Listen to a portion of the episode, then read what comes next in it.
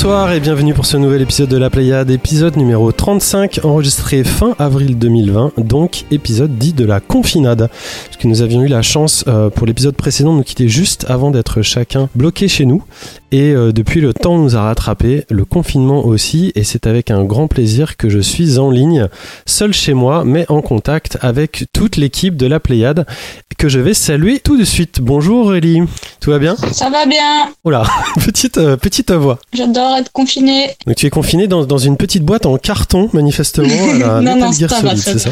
Tant que la santé va, tout va. Oh, tout va bien. On va faire des petits trous et on va t'envoyer des petits bisous. Bonjour Bénédicte. Bonjour Ah bah toi c'est grand sourire, hein. c'est le bonheur, c'est les vacances. Tout va très bien, je vous parle depuis ma terrasse. Formidable. Oui, bah même si j'ai pas de maison à la campagne, c'est déjà pas mal. J'espère que tu nous as préparé une, une chronique dont tu as le secret, pleine d'écriture et de, et de contes pour enfants. Bonjour Simon, Bonjour François. Tout va bien de ton côté Euh, toujours, oui, bien sûr, ça fait du bien de parler à des humains. Non, C'est bien ce qui compte. Bonjour Damariane, Bonjour François. tout va bien Mais écoute, oui, ça va, à la maison, au chaud, Ah tout ouais, bien. c'est- bien, c'est le bon côté des choses. Et enfin, bonjour Vladimir. Bonjour François. Tout le monde me dit bonjour François. Alors moi ça va très mal, je sais pas si toi ça va bien Vlad, mais, mais moi ça va très mal. Hein. Non, pas du tout, je me transforme en Gollum, c'est l'enfer. Mais écoute, nos auditeurs n'ont pas encore l'image. On verra ça peut-être pour le futur de la Pléiade, quand on aura un nouveau site tout beau euh, grâce à Keldon et tout et tout. Mais c'est pas encore fait. En tout cas, euh, j'espère que le son euh, euh, sera correct pour vos oreilles. On s'excuse évidemment de la plateforme technique incroyable qu'on a mis en place pour pouvoir s'enregistrer aujourd'hui. C'est une grande première. Le cœur bat à 180 euh, puisqu'il faut cliquer sur tout plein de petits boutons et tout plein de petites fenêtres qui sont devant moi et surtout je suis tout seul ce qui est absolument horrible je préfère vraiment vous avoir autour de moi la table ronde et blanche se sent bien seule aussi et Inka aussi Ceci étant, on est très content de retrouver nos, auditeurs et de ne pas manquer à l'appel de notre émission mensuelle. Euh, au sommaire, ce mois-ci, on aura évidemment euh, nos news. On aura un flash mo5.com puisque Seb22 est toujours au rendez-vous lui aussi. Je vais vous parler euh, d'un jeu qui s'appelle Sayonara Wild Hearts. Euh, C'est un petit peu euh, un feedback hein, parce que le jeu est sorti euh, l'année dernière et m'a beaucoup plu. Je vais vous raconter ça. On va avoir un gros sujet autour d'un remake du nom de Final Fantasy VII euh, que l'ami Vlad et Simon ont approché de très près et pendant assez longtemps et pas mal de nuits, si j'ai bien vu leur, euh, leur statut euh, en ligne. Euh, Bénédicte, toi tu vas nous faire un billet d'humeur sur le confinement et le jeu vidéo. On va avoir Ariane qui va nous parler d'un jeu qui s'appelle Merchant of the Sky. On aura euh, Aurélie qui va nous parler de Dragon Ball Z Kakarot. On aura un petit point VR, euh, mais surtout pour aborder un jeu euh, VR qui est sorti et qui s'appelle Paper Beast. On aura enfin nos snacks et on terminera par nos quartiers libres. Et oh, ça c'est très important les quartiers libres. Surtout en ce moment, on va attaquer par la chronique de Simon qui va revenir un petit peu sur ce qui s'est passé en previously dans la Pléiade et c'est le Pulp.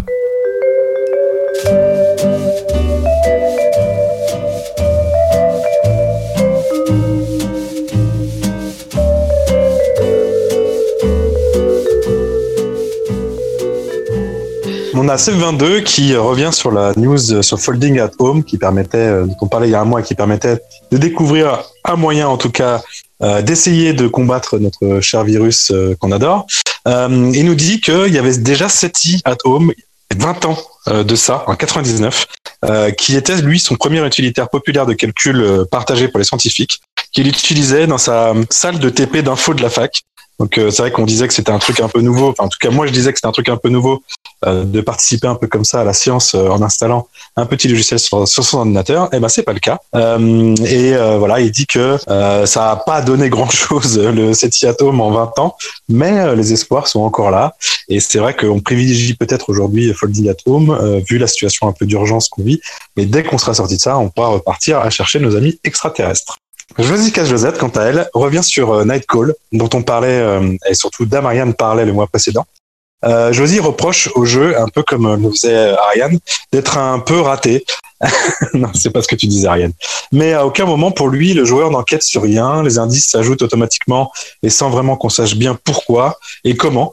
Euh, la simulation de taxi aussi euh, est un peu poussive selon lui. La gestion euh, d'argent est inutile.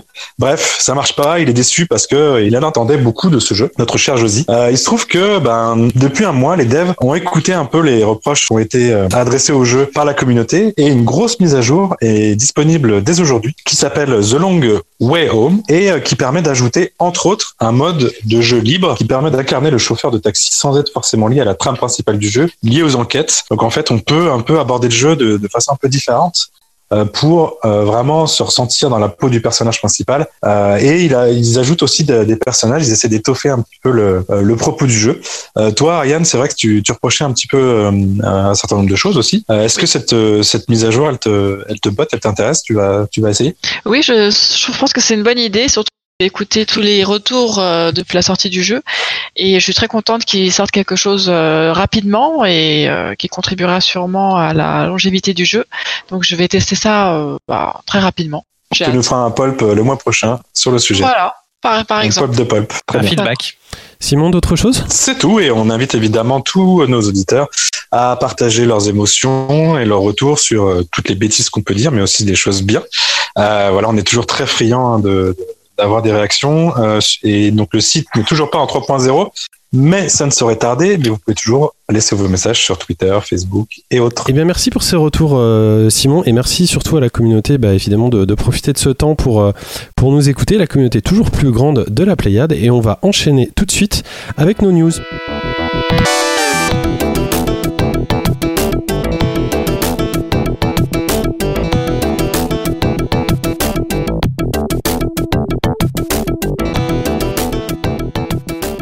L'actualité n'attend pas. euh, c'est vrai que c'est assez, assez étrange euh, cette période qu'on traverse tous, historique et surtout sans, sans commune mesure. Et pourtant, l'actualité du jeu vidéo continue. On, on- s'attendait évidemment à ce qu'il y ait des, des nouvelles générations qui débarquent. Peu d'informations là-dessus. On ne sait pas du tout si ça va être retardé ou pas. Et tout ça est bien secondaire. Néanmoins, vous avez certainement retenu euh, des choses, chacun d'entre vous. Et je vais commencer par toi, Aurélie. Qu'est-ce qui t'a marqué euh, ce mois-ci? Ma news, elle est en lien avec le jeu que je fais actuellement. Euh, ça s'appelle le Goku Day. Ça se passe au Japon. C'est le 9 mai. Alors, ils ont choisi le 9 mai parce que c'est euh, dans le manga le moment où le roi démon Piccolo s'empare du monde. Et euh, donc, du coup, la Japan Anniversary Association a décidé, euh, depuis 2015 quand même, que le 9 mai serait le Goku Day. Et à cette occasion, du 9 au 29 mai, les Japonais pourront voter pour leur tenue préférée de Son Goku parmi 30 tenues. Et euh, la grande tenue gagnante euh, aura le droit à sa figurine qui sera euh, commercialisée le 9 mai 2021 pour le Goku Day. D'accord, donc c'est c'est les Japonais qui peuvent voter, quoi. C'est bien niche ton truc quand même. Oui, mais moi je me dis que pour les fans de Dragon Ball, euh, ça fait plaisir d'avoir une petite fi- figurine justement un peu VIP. C'est très mignon. Voilà, c'est le truc niche, mais c'est pas grave. C'est bien de savoir le Goku Day. On, on va dormir moins bête. Je suis le Goku Day. Le Goku Day. D'accord. Bénédicte, c'est quoi ta news toi ce mois-ci? Alors, moi, ma news concerne Facebook, le réseau social préféré de Simon. Euh, en fait, euh, Facebook a lancé lundi, donc ce lundi 20 avril, son application de live streaming de jeux vidéo qui s'appelle tout simplement Facebook Gaming et qui permet de partager une partie de jeu en direct avec ses abonnés ou ses amis donc sur le réseau social.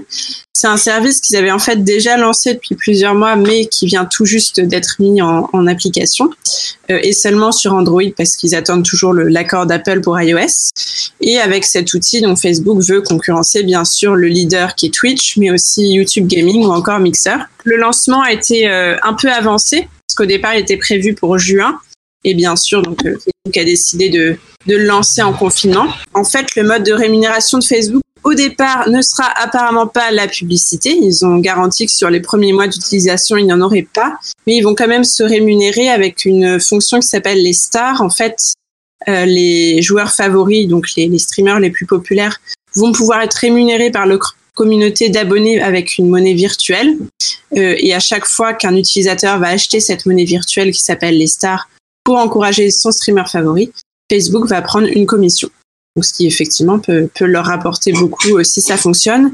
Et pour rappel, pour avoir une petite idée euh, du marché que Facebook essaie de cibler avec ça, il y a plus de 700 millions de personnes qui jouent à des jeux, regardent des vidéos de jeux, participent à des groupes de jeux sur Facebook. Voilà, donc on verra bien ce que ça donne. Donc on pourra voir des mamans jouer à Candy Crush en live et leur donner de l'argent. Exactement. Et en plus, t'en donneras une petite partie à Facebook comme ça. C'est génial. Elle est super ta news.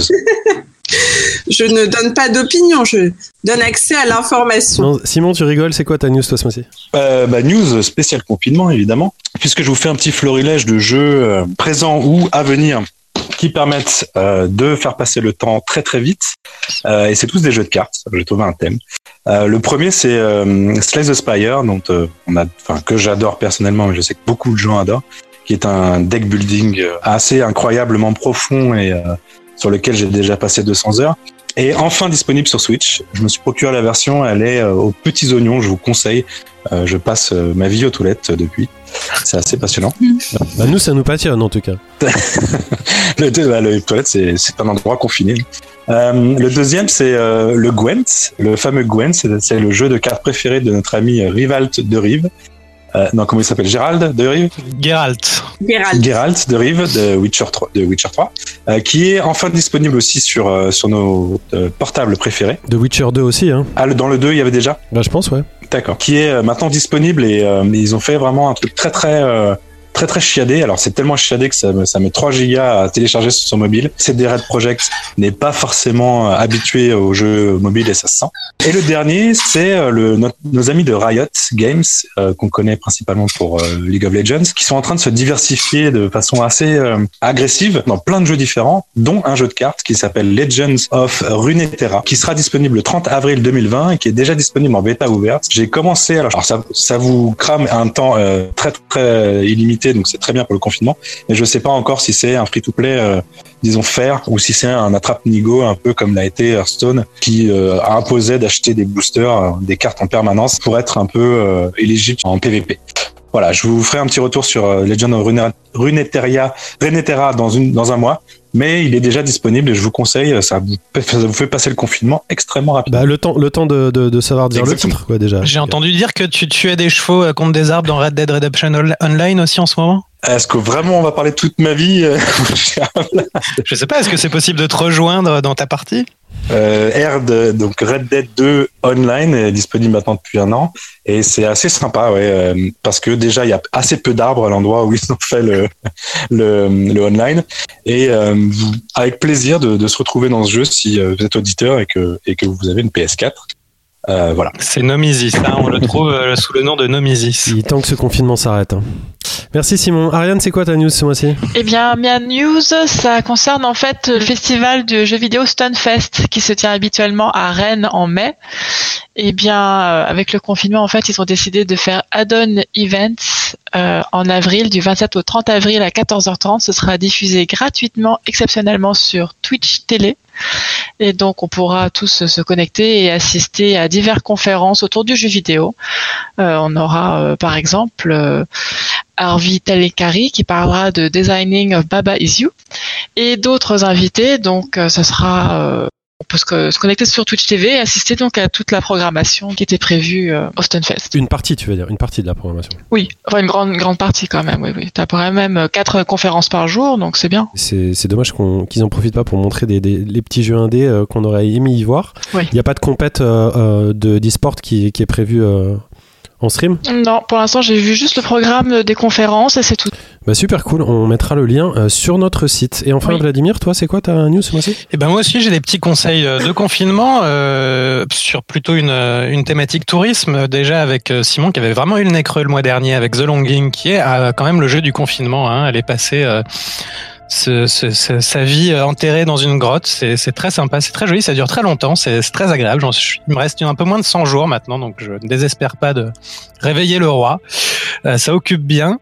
Euh, J'ai rejoué aussi à Assassin's Creed 2, figurez-vous, qui est un bon, une bonne occasion pour aller visiter euh, Venise et Florence, qui sont encore plus confinés que nous en ce moment. Et il a vraiment bien vieilli puisqu'il a bénéficié d'un remaster HD dans la Ezio Collection, collection donc avec les trois Assassin's Creed 2 Brotherhood et le troisième dont j'ai oublié le nom, mais qui n'est pas très important.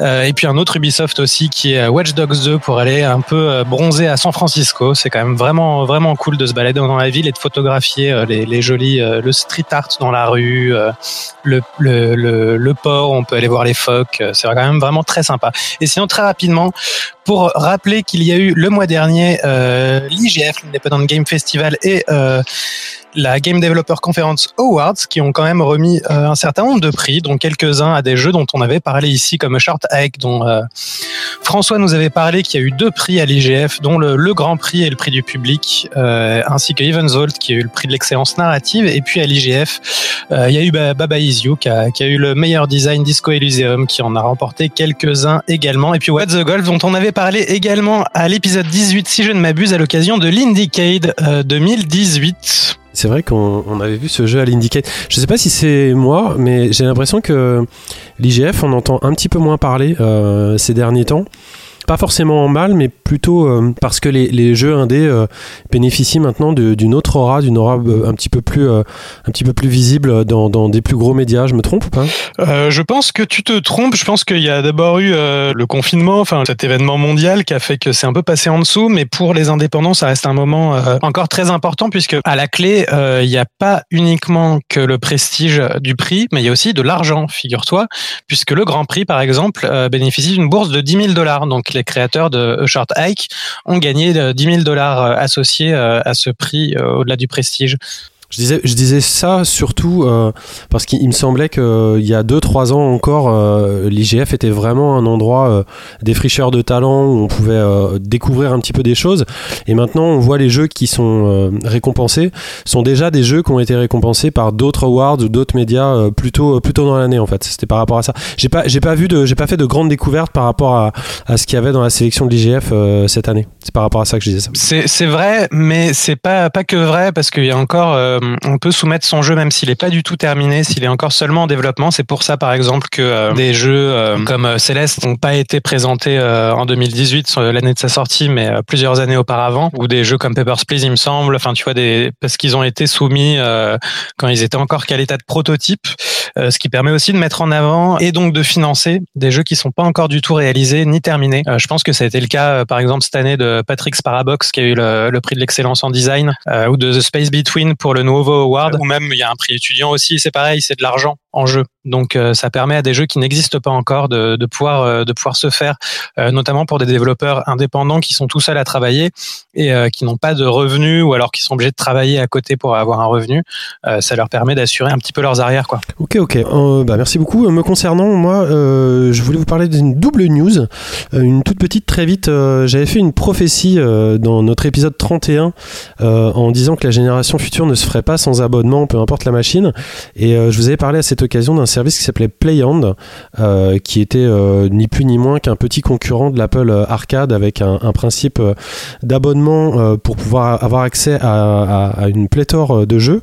Et en fait, on a, on a appris au courant mars que le, service sur abonnement avait fermé ses portes. Donc il faut croire que c'est pas forcément la joie pour tout le monde au milieu de, des services d'abonnement. Et je voulais revenir aussi sur l'annonce de la nouvelle manette pour la prochaine Xbox Series X qui a été annoncée comme une manette euh, qui allait fonctionner avec des piles traditionnelles. Euh, ça s'en est beaucoup ému sur Internet. Il y a eu beaucoup de gens qui en ont discuté. Moi-même, je me suis intéressé euh, à la chose pour comprendre un petit peu le pourquoi du comment. Et en fait, il apparaît que c'est la solution la plus pertinente puisqu'il y a beaucoup de spécialistes qui se sont euh, exprimés euh, à ce sujet.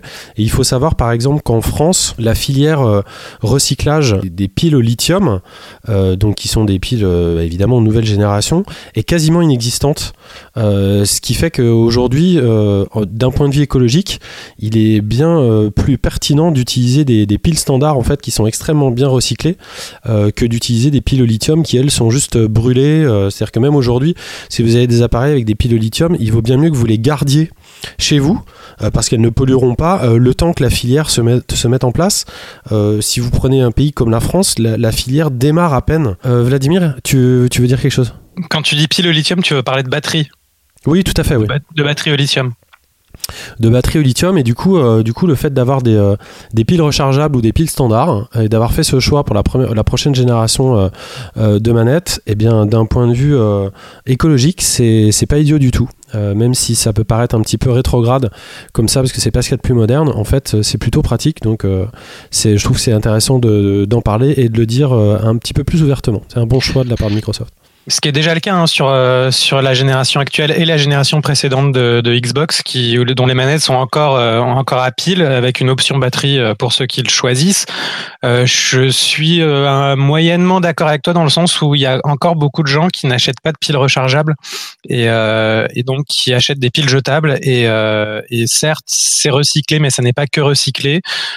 tout le monde ne va pas déposer ses piles usagées dans des points de collecte.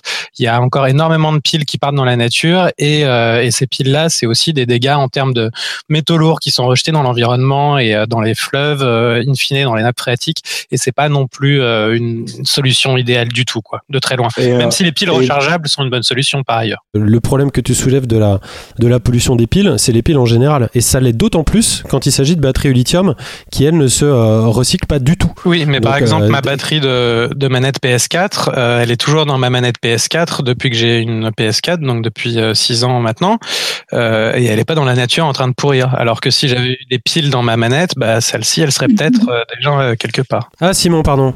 Il y a, y a, un truc un peu un peu bizarre aussi, c'est que on, on, sait pour avoir un petit peu de rétro gaming chez soi que les piles ça fond, c'est c'est une catastrophe en fait. Si, si ta manette PS4 dans dans 20 ans, elle sera toujours telle quelle elle rechargera peut-être moins bien, mais au moins les, piles n'auront pas fondu. Les, piles, c'est pas un truc qui, c'est pas un truc d'avenir. C'est des, réductions de coûts évidents pour Microsoft, mais euh, c'est c'est une énorme connerie. Il y a rien qui justifie le fait de mettre des piles, euh, un truc jetable, dans, dans un appareil. Enfin, c'est, pour moi, c'est une, c'est une hérésie, en fait. Les piles, c'est un truc, ça devrait même plus exister aujourd'hui. Il devrait plus y avoir de piles. Alors que le mieux, c'est d'avoir des manettes câblées, avec un très long câble, et qui euh, n'emmagasinent pas d'électricité et donc n'en perdent pas par ailleurs, mais sont juste alimentées quand elles sont utilisées. Quand tu as une batterie au lithium, au moins, elle va pas fondre dans ta manette.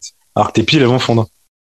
Enfin, moi, j'ai perdu combien d'appareils comme ça? Sauf que les, les batteries au lithium, actuellement, elles fondent. C'est ce qu'on en fait quand on les jette. Les batteries, elles peuvent fondre.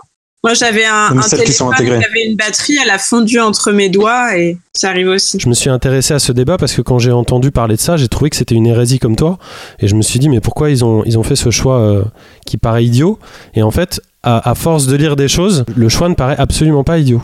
Bien au contraire, et en tout cas pas d'un point de vue écologique. Je suis pas d'accord. Je pense que c'est une énorme connerie. C'est un choix économique. Bah, Peut-être tu nous trouveras des, des, dossiers sur le sujet et on approfondira la question.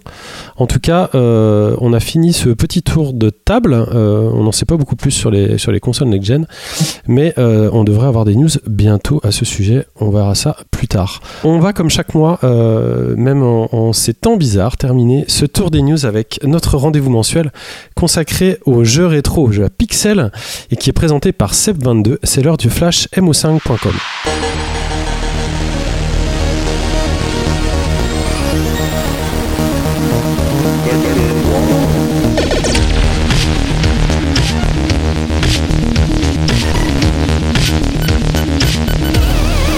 sur le flash mo5.com, votre rendez-vous mensuel sur l'actualité du rétro gaming et de la culture numérique.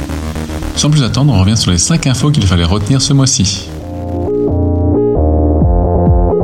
Et on commence avec des nouvelles de Streets of Rage 4. On a appris qu'Olivier de Rivière est en fait le compositeur principal de ce nouvel épisode de la célèbre saga de Sega. Il est de plus épaulé par les compositeurs d'origine Yuzo Koshiro et Motohiro Kawashima mais il semblerait que Dotemu ait pensé aux gamers réfractaires en permettant de jouer tout en étant accompagné des musiques des deux premiers épisodes. Et encore plus fou, on pourra carrément incarner les 12 personnages jouables de la trilogie, même si le pixel art de leur sprite, déjà variable d'un jeu à l'autre, ne s'intègre pas forcément très bien au style visuel de Lizard Cube. On pourra de toute façon bientôt le savoir car la page du jeu sur l'eShop de la Switch a été découverte indiquant une sortie le 23 avril et un tarif de 25 euros.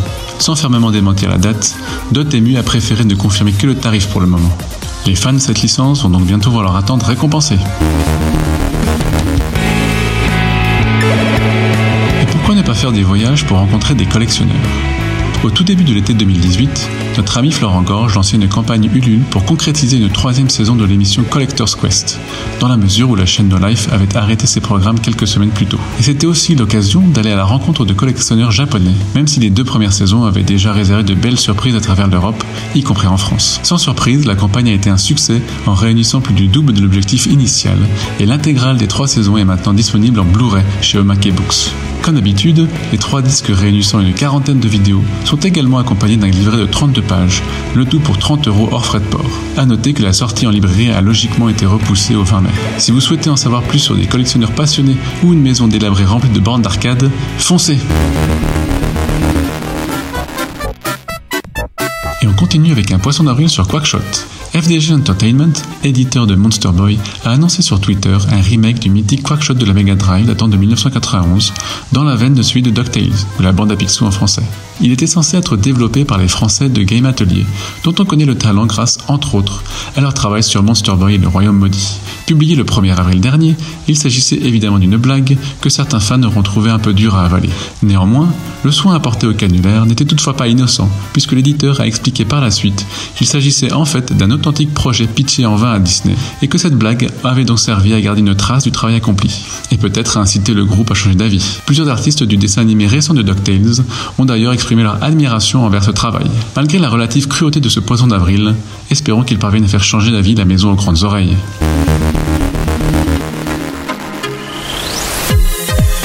Si la guerre des consoles 32 bits continuait sur un autre front, à cette époque qui paraît désormais lointaine où l'association pouvait participer à des événements publics, nous avions célébré les 25 ans de la rivalité PlayStation Saturn à la 10e Paris Games Week en fin d'année dernière. Eh bien, à défaut d'une Saturn Mini, vous allez pouvoir refaire le match sous forme de maquette commercialisée dès aujourd'hui par Bandai. Proposé dans la gamme Best Hit Chronicle, ces deux modèles réduits aux 2 5e ont la particularité de recréer aussi les entrailles des 232 bits.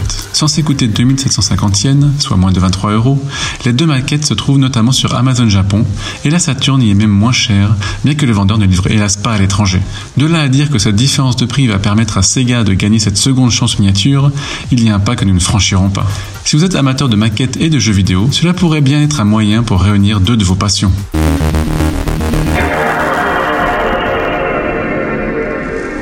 Et enfin, pour changer des livres, notre conseil de lecture de ce mois-ci est un article. Le 4 mars dernier, la PlayStation 2 fêtait ses 20 ans au Japon. Il se trouve que le jour de l'anniversaire, le journaliste freelance et traducteur Tom James a publié la traduction du témoignage de l'ingénieur japonais Tetsuya Iida sur la conception de la rétrocompatibilité de la PlayStation 2 avec la PS1. C'était une fonctionnalité hautement stratégique à l'époque, d'autant qu'elle ne nécessitait pas d'adaptateur cette fois-ci. Et c'est notre ami Antoine Claire Renaud, contributeur à différents ouvrages et auteur d'un livre sur Coleco, qui a obtenu en premier l'autorisation pour une version française sur jeu.ca. Vous pouvez également regarder la vidéo que Paul-Émile Graff en a tirée pour sa chaîne Retropolo. On vous souhaite donc bonne lecture ou bon visionnage au choix. Comme pour le mois dernier, pas d'annonce d'événement cette fois-ci non plus, de par les circonstances confinées, donc faites attention à vous et à vos proches, et restez chez vous. Voilà, c'est tout pour aujourd'hui. Retrouvez ces infos sur le Mac de mo5.com. Merci à la Pléiade. Rendez-vous le mois prochain et prenez soin de vos machines.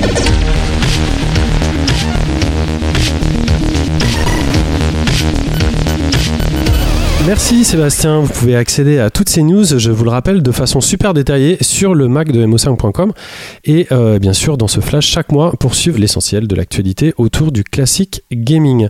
On va commencer euh, notre série de chroniques et on va commencer par la mienne. Je vais vous parler d'un jeu euh, auquel j'ai pu jouer qui était sorti il y a un petit temps déjà, euh, qui m'a beaucoup plu. Ça s'appelle Sayonara Wild Hearts.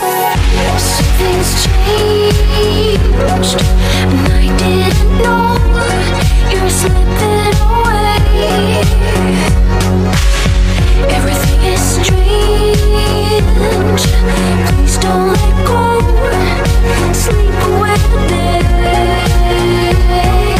Alors Sayonara Wild Hearts, c'est un jeu qui était sorti en septembre euh, 2019 déjà, euh, qui a été développé par le studio Simogo. C'est un, studio suédois qui est basé à Malmö et qui a été publié par un éditeur que j'affectionne tout particulièrement en ce moment, à savoir Annapurna Interactive. Euh, on pourrait décrire le jeu, euh, vous avez certainement vu passer des visuels, comme un jeu vidéo d'album pop avec euh, une histoire fantasy autour de la cartomancie. Mais euh, vu que l'introduction démarre dans un falafel, euh, on est un peu loin de la fantasy et c'est- bel et bien une histoire d'amour que va suivre ce jeu euh, d'action et de rythme, puisqu'on va poursuivre l'histoire d'une jeune fille au cœur brisé dans des paysages très souvent surréalistes. Donc le jeu est disponible sur les plateformes Switch, PS4, iOS, Xbox One, PC Mac, donc autant, dire tout. Et je me suis dirigé vers ce titre parce que je cherchais une, une chouette vibe en fait pour le confinement, une vibe euh, très colorée. Et en fait, ce jeu c'est un petit peu comme un comme un clip vidéo qui serait euh, divisé en 23 chansons, euh, chacune pour 23 niveaux. On commence déjà par un fantastique remix du Clair de Lune de Debussy, dans une ambiance assez bizarre entre Peter Pan euh, avec du skate un peu à la F0 enfin ça part dans ça part dans tous les sens et tout ça me plaît euh, vraiment énormément. C'est quasiment, euh, c'est très instinctif, c'est très immédiat euh, comme jeu. Je vous l'ai dit, c'est un, jeu d'action et quand vous quand vous mettez les, mains dessus, ça, ne vous lâche plus du tout. En fait, c'est des, petits levels classiques. C'est un petit peu comme si on est dans un dans un jeu, comment s'appelle, Jungle Run. Vous savez le- les jeux où on est sur des, runners en ligne. Tous les niveaux se font comme ça, dans différents décors, pour suivre l'histoire simplement et la faire dérouler. Euh, les transitions de mouvement sont super fluides. J'avais demandé à Simon s'il se rappelait parce qu'il nous avait parlé d'un jeu une fois où il y avait des transitions euh, de mouvement qui étaient, hallucinantes où le personnage part d'une moto, il prend une épée, il saute sur un immeuble. Enfin, elle fait tout un tas de trucs. Euh, c'est vraiment fulgurant. Et c'est pas très éloigné du style euh, de Suda Goichi, euh, qui est le créateur de No More Heroes, mais dans une version qui serait peut-être un petit peu plus euh, girly, sans être du tout péjoratif à, ce, niveau, quoi. Parce que la, fille qu'on suit, c'est vraiment pas le genre de meuf qui se laisse emmerder, et elle a, bien raison. Certains niveaux sont complètement brillants, euh, même si ça frise le répétitif euh, euh, de, temps en temps. Il y a des hommages dans tous les sens à la 3D filaire, à Spazim qui est un des, des- tout premiers FPS à la fin des années 70, à Tetris, à des tube shooters, à Astéroïdes, à Tempest, enfin bref, à toute une pléthore de, de- vieux jeux vidéo d'arcade. Et, euh, et c'est vraiment de ça euh, dont il s'agit, c'est de, capter quelque part euh, le, encore une fois, ça se fait souvent en fait que je me retrouve à, tester des jeux comme ça, mais l'essence même de l'arcade et d'essayer de le tirer, de le tirer comme ça jusqu'à quelque chose qui est ultra contemporain. Après, le gameplay est très simple. Il s'agit de faire des, courses la plupart du temps, de, gagner le maximum d'étoiles, donc de faire les chemins les plus parfaits possibles, et puis d'essayer toujours de, de battre son temps. Mais c'est l'enrobage qui est incroyable. On est vraiment dans, dans un, un psychédélique euh, qui pourrait être proche de, de, Rez. Je, cite un peu des, Je fais du name dropping de vieux jeux.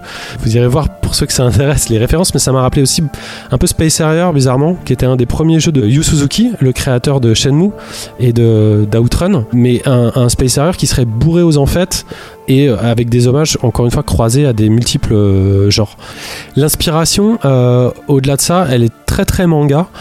La DA, euh, c'est très super électro. euh, Il y a des aplats ombrés de, toute bordée, de, toute beauté, pardon, et, c'est vraiment vertigineux. Encore une fois, euh, euh, on peut penser à Temper aussi pour le, côté hy- hypnotique. euh, il y, a, des petits défauts que j'ai notés euh, dans le jeu, c'est-à-dire qu'on est obligé de se retaper les intros parce qu'il y a des cinématiques qui sont assez bien foutues, mais qu'on on- on peut zapper, mais pas, euh, pas, pas avec un seul bouton. Il faut, il faut faire un certain nombre de, trucs. Donc ça, casse un peu le, rythme. Des fois, on reconnaît pas bien les niveaux aussi parce qu'on on- on est amené à faire pas mal de rejouabilité pour améliorer son score. Et euh, c'est comme dans Dark Souls 3, j'ai du mal à les reconnaître depuis la, page de, sélection.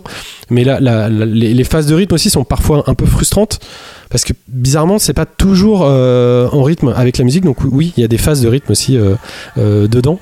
Ou alors il suffit de bourriner avec un seul bouton et ça, frôle un peu le basique. Mais encore une fois la musique est, super cool. Ça reprend la recette de jeux comme Wipeout on a une bonne musique électro et on a une bonne course quoi. c'est vraiment ça. Il y a un effet de zone aussi un peu comme Wipeout qui, qui se met. Il y a des vrais effets de chorégraphie qui sont, hallucinants. Et il y a des bisous et ça j'adore, surtout en ce moment. Moi ça me rappelle mon caleçon à cœur de Ghost and Goblins ou les futurs câlins qu'on pourra faire dans, dans Spiritfarer. C'est vraiment des choses qu'on voit pas assez, des bisous et de l'amour euh, dans, dans les jeux vidéo. Et sans avoir l'air con hein, de, de dire ça, moi je trouve ça vraiment, vraiment classe d'amener ça de façon, euh, de façon hyper marrante. Et en fait, à la fin de chaque niveau, euh, moi, enfin moi je me suis surpris à penser, mais, mais ouais, en fait c'est vrai que c'est aussi ça qu'on attend euh, d'un jeu de temps en temps. C'est de l'adrénaline pure, de l'accessibilité et du sourire aux lèvres. Voilà. Donc c'est c'est ultra speed et coloré, euh, comme une boule à facettes. Ça fait du bien en ce moment. C'est créativement complètement déjanté. Pour vous dire, il y a une course qui se fait sur le sang qui jaillit de la bouche d'un ennemi et qui et le sang crée une piste sur laquelle on fait de la moto. Bref, c'est complètement délire. C'est pour moi un, des meilleurs, euh, des tout meilleurs jeux euh, Synthwave qui est sorti euh, ces dernières années. Ça dure que deux heures si vous faites pas toutes les étoiles et c'est 11 petits euros. Ariane, tu as une question? Oui, alors une question plutôt euh, de commentaires. J'ai trouvé que euh, certaines scènes que j'ai aperçues là me faisaient penser un peu à l'animation des vidéos Just Dance. Je sais pas si tu as déjà joué à, Just Dance, mais en fait, euh, les chorégraphies sont un petit peu similaires dans le, dans le traitement artistique et je trouvais ça assez chouette. Et je me dis que ce jeu pourrait être vraiment bien en VR. Ça te plairait, toi, non?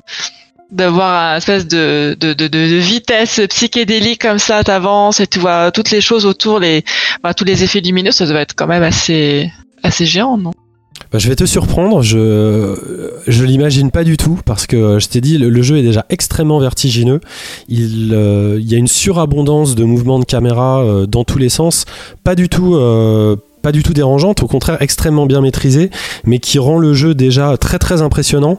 Et franchement, c'est comme c'est comme Sumper quoi. Si tu mets ça en VR, je pense que c'est pas possible. Tu ne tiens pas.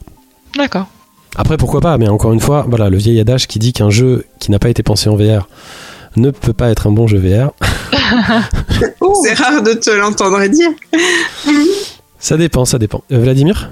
Ouais, je trouvais ça assez étonnant de la, comme proposition de la part de Simogo, euh, qui est un studio qui avait fait des jeux radicalement différents. Ils avaient fait Yearwalk il y a quelques années, qui est euh, plutôt un jeu narratif, assez cartoonesque dans le dessin, euh, plutôt en 2D, euh, un peu horrifique, il me semble, dans mon souvenir à certains moments. Enfin, horrifique, j'exagère peut-être, mais en tout cas, euh, qui a pas pour vocation de faire des bisous.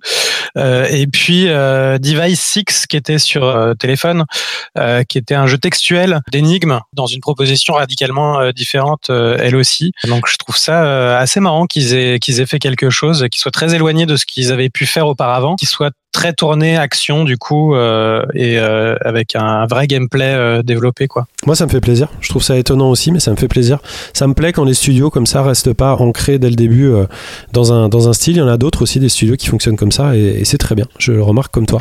En tout cas, n'hésitez pas à, jouer et à essayer à essayer ce jeu. Sayonara Wild Hearts, on, on en avait entendu parler à sa sortie. C'est vraiment pas usurpé et ça coûte vraiment pas cher. On va enchaîner avec le gros dossier du mois, dossier japonais qui va euh, monopoliser deux de nos chroniqueurs, si j'ai bien compris euh, leur enthousiasme à vouloir euh, enfin rentrer dans l'univers chatouillant du remake, du remake de Final Fantasy VII.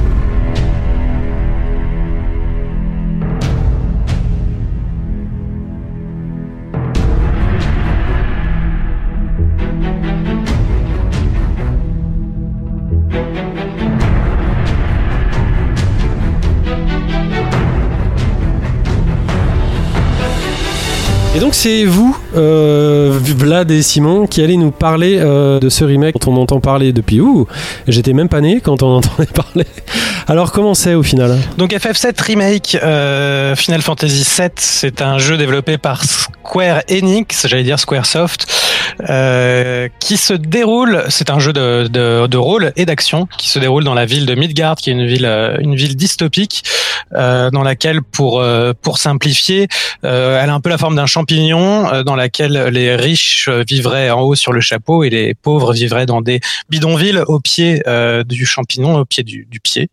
On y suit les aventures de Cloud Strife, qui est un ancien euh, soldat d'élite déserteur qui vient d'être enrôlé dans un groupe de terroristes écologiques qui s'appelle euh, Avalanche euh, et dont le but est de euh, commettre des attentats contre des, euh, des sortes de centrales nucléaires qui sont dans le jeu à peu près l'équivalent, qui s'appellent des réacteurs Mako. La Mako étant l'énergie vitale de la planète. C'est on est très dans une vision écologique japonaise post- post-atomique qui a été beaucoup développée dans les Final Fantasy à la fin des années 90 notamment. Donc la Mako, c'est l'énergie vitale de la planète et qu'une grande société capitaliste qui s'appelle la Shinra, qui est l'EDF euh, local, euh, exploite la, exploite la Mako pour en faire donc l'énergie qui permet à Midgard d'être la ville euh, qui ne dort jamais euh, et de l'alimenter en électricité. Donc on va suivre un peu les aventures de, de ce groupe Avalanche, principalement par Cloud Strife, mais ainsi qu'un certain nombre d'autres personnages qui vont nous être introduits dans le jeu.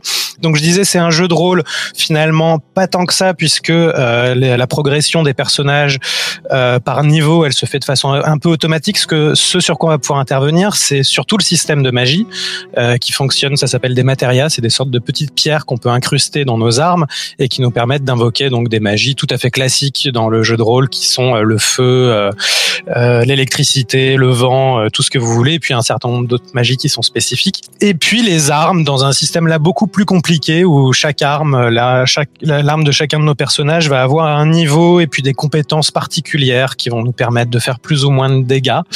Euh, puisqu'il s'agit de ça, euh, un jeu d'action aussi et pas qu'un jeu de rôle, puisque l'action ça va être euh, ça va être des, des combats euh, de monstres essentiellement et puis de boss beaucoup euh, qui vont venir euh, qui vont venir rythmer la narration.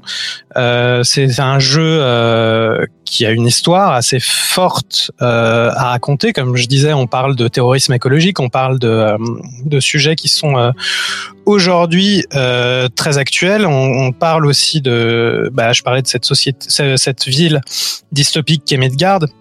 On parle de, de capitalisme, on parle de classe, et cette narration, elle va se développer de façon assez assez dirigée finalement euh, dans le jeu. C'est-à-dire que en gros, euh, nos personnages avancent tout droit de cinématique en cinématique et de séquence en séquence, et on vient euh, jouer entre ces cinématiques par les combats.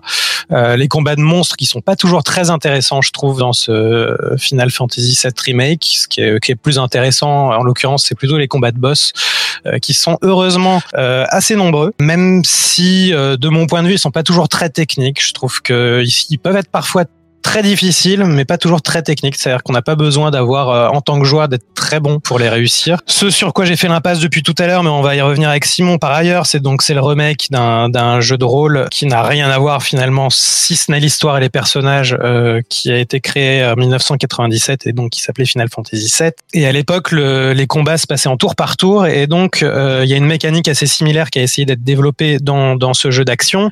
C'est que les personnages ont une jauge d'attaque qui va se remplir très très très lentement, sauf quand on attaque à la main avec sa petite épée ou sa grosse épée en l'occurrence, et qui permet euh, une fois que la jauge est remplie de lancer les magies dont je vous parlais euh, un peu plus tôt, qui elles font euh, réellement les dégâts. Donc l'essentiel des combats va consister à remplir notre jauge pour pouvoir envoyer des grosses magies de la bonne couleur sur la bonne couleur de monstre, c'est-à-dire que le monstre qui fait du, du vent, on lui envoie de l'électricité, le monstre qui fait de l'eau, on lui envoie du feu, en gros. Hein. On n'est quand même pas non plus à un niveau euh, Pour- extrêmement... euh, oui.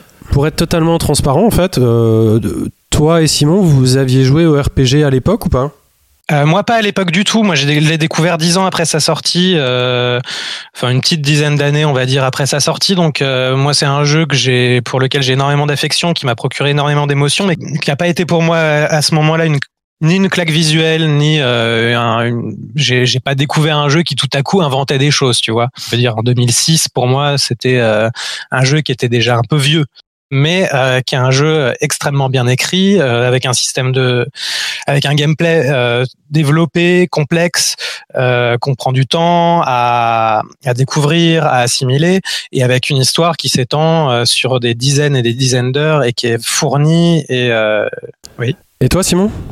Euh, alors moi, Tu c'est avais joué à l'époque Oui, oui, moi je suis un, je suis un joueur de finale euh, de 97. Euh, j'avais, j'avais quel âge? J'avais 14 ans, 97. Euh, et pour moi, je, suis- je fais partie de la génération qui a découvert le, le jeu de vidéo. euh, en tout cas, c'était mon premier jeu vidéo japonais. C'était un des premiers RPG de ma vie. Euh, et c'était un des premiers, euh, c'était le premier vraiment gros jeu que je jouais sur PlayStation 1. Donc oui, ça a été pour moi, un- un- en tout cas, un- peut-être c'est le jeu qui m'a euh, fait rentrer dans le jeu vidéo à l'époque de façon un peu sérieuse, alors qu'avant je, je jouais à des jeux plus légers. Euh, c'est la première fois que je passais une centaine d'heures, voire plus. euh, je sais, je sais pas compter euh, après toutes ces années, mais c'est la première fois que je m'investissais, en tout cas autant personnellement, émotionnellement, euh, dans un jeu. Et, euh, et on reviendra un peu sur, le, sur la partie émotion justement qui, euh, qui est très importante. Et tous les deux, vous aviez pas eu peur de vous lancer dans ce remake justement? Enfin, c'était un jeu qui a manifestement compté pour vous. Et là, on vous en propose un remake et vous, vous vous jetez dedans euh, avec curiosité. Moi, je, moi, j'aimerais pas. hein. J'aurais peur. Un remaster, de la rigueur, j'aurais compris. Mais un remake, il y a toujours le risque que ça soit euh, vraiment différent de, de, de ce qu'on a vécu la première fois. Quoi. Bah, alors pour situer, je pense que pour tous les joueurs qui ont énormément euh, aimé euh, Final Fantasy VII, euh, au milieu des années 2000, il y a eu un film qui s'appelait Final Fantasy VII Advent Children, qui était un film d'animation.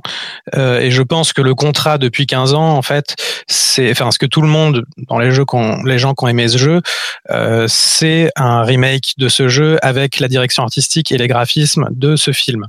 En fait, c'est ça que tout le monde attend, et il se trouve que euh, ce Final Fantasy VII remake est exactement la direction artistique et les graphismes de euh, Advent Children, donc qui était le film euh, au milieu des années 2000. Donc, je pense qu'aucun d'entre nous n'a pu avoir peur de, de ce remake. Un remaster, par ailleurs, je pense qu'il y a un portage HD de FF7 sur PC qui existe, qui est disponible sur Steam. Euh, moi, je t'avoue que je sors encore régulièrement ma PlayStation euh, et Final Fantasy VII, pas plus tard que l'été dernier, euh, pour y jouer parce que c'est un jeu que je trouve encore très jouable. euh, malgré euh, les graphismes datés, mais parce que euh, le système de jeu euh, est tellement riche et l'histoire est tellement riche et foisonnante que en fait on, on, s'en lasse pas une seconde, Euh, si ce n'est euh, des cinq premières heures de jeu de Final Fantasy VII, qui sont précisément euh, celles qui se passent à Midgard et qui sont exactement celles que couvre cette première partie euh, du remake de Final Fantasy VII, puisqu'il s'agit apparemment euh, de plusieurs épisodes, dont celui-ci ne serait que le prologue. Et euh, de ce point de vue-là, euh, moi j'avoue que mon expérience a été un peu un enfer. Simon euh, nous dira tout ça, mais euh, lui il l'a fait d'une traite comme ça, en se concentrant sur l'histoire entre guillemets. Euh, moi j'ai joué euh, j'ai fait les quêtes annexes, enfin pas toutes les quêtes annexes, mais j'ai fait une, une bonne partie des, des, des quêtes secondaires qui existent. Il y en a, il y a des quêtes secondaires, il y a des quêtes passives, il y a des quêtes tertiaires. On va chercher des petits chats qui se promènent dans la nature. Il y a des trucs pas intéressants du tout. Il y en a d'autres beaucoup plus. Donc j'ai J'ai envie d'y jouer. J'ai envie d'y jouer. j'ai fait une partie euh, une partie de ces quêtes secondaires et, euh, et c'est plutôt un peu c'est plutôt 40 45 heures de jeu euh, dont une vingtaine de trop clairement à mon sens c'est-à-dire que euh, probablement par peur de faire un jeu euh, pas assez ambitieux pour ce premier remake euh, les, les créateurs qui sont les mêmes que ceux de l'original ont voulu euh, créer une espèce de mammouth obèse et ont fait un jeu qui s'étire sur une histoire qui à la base est certes dense mais euh, mais qui n'a pas vocation à exister pendant 40 heures.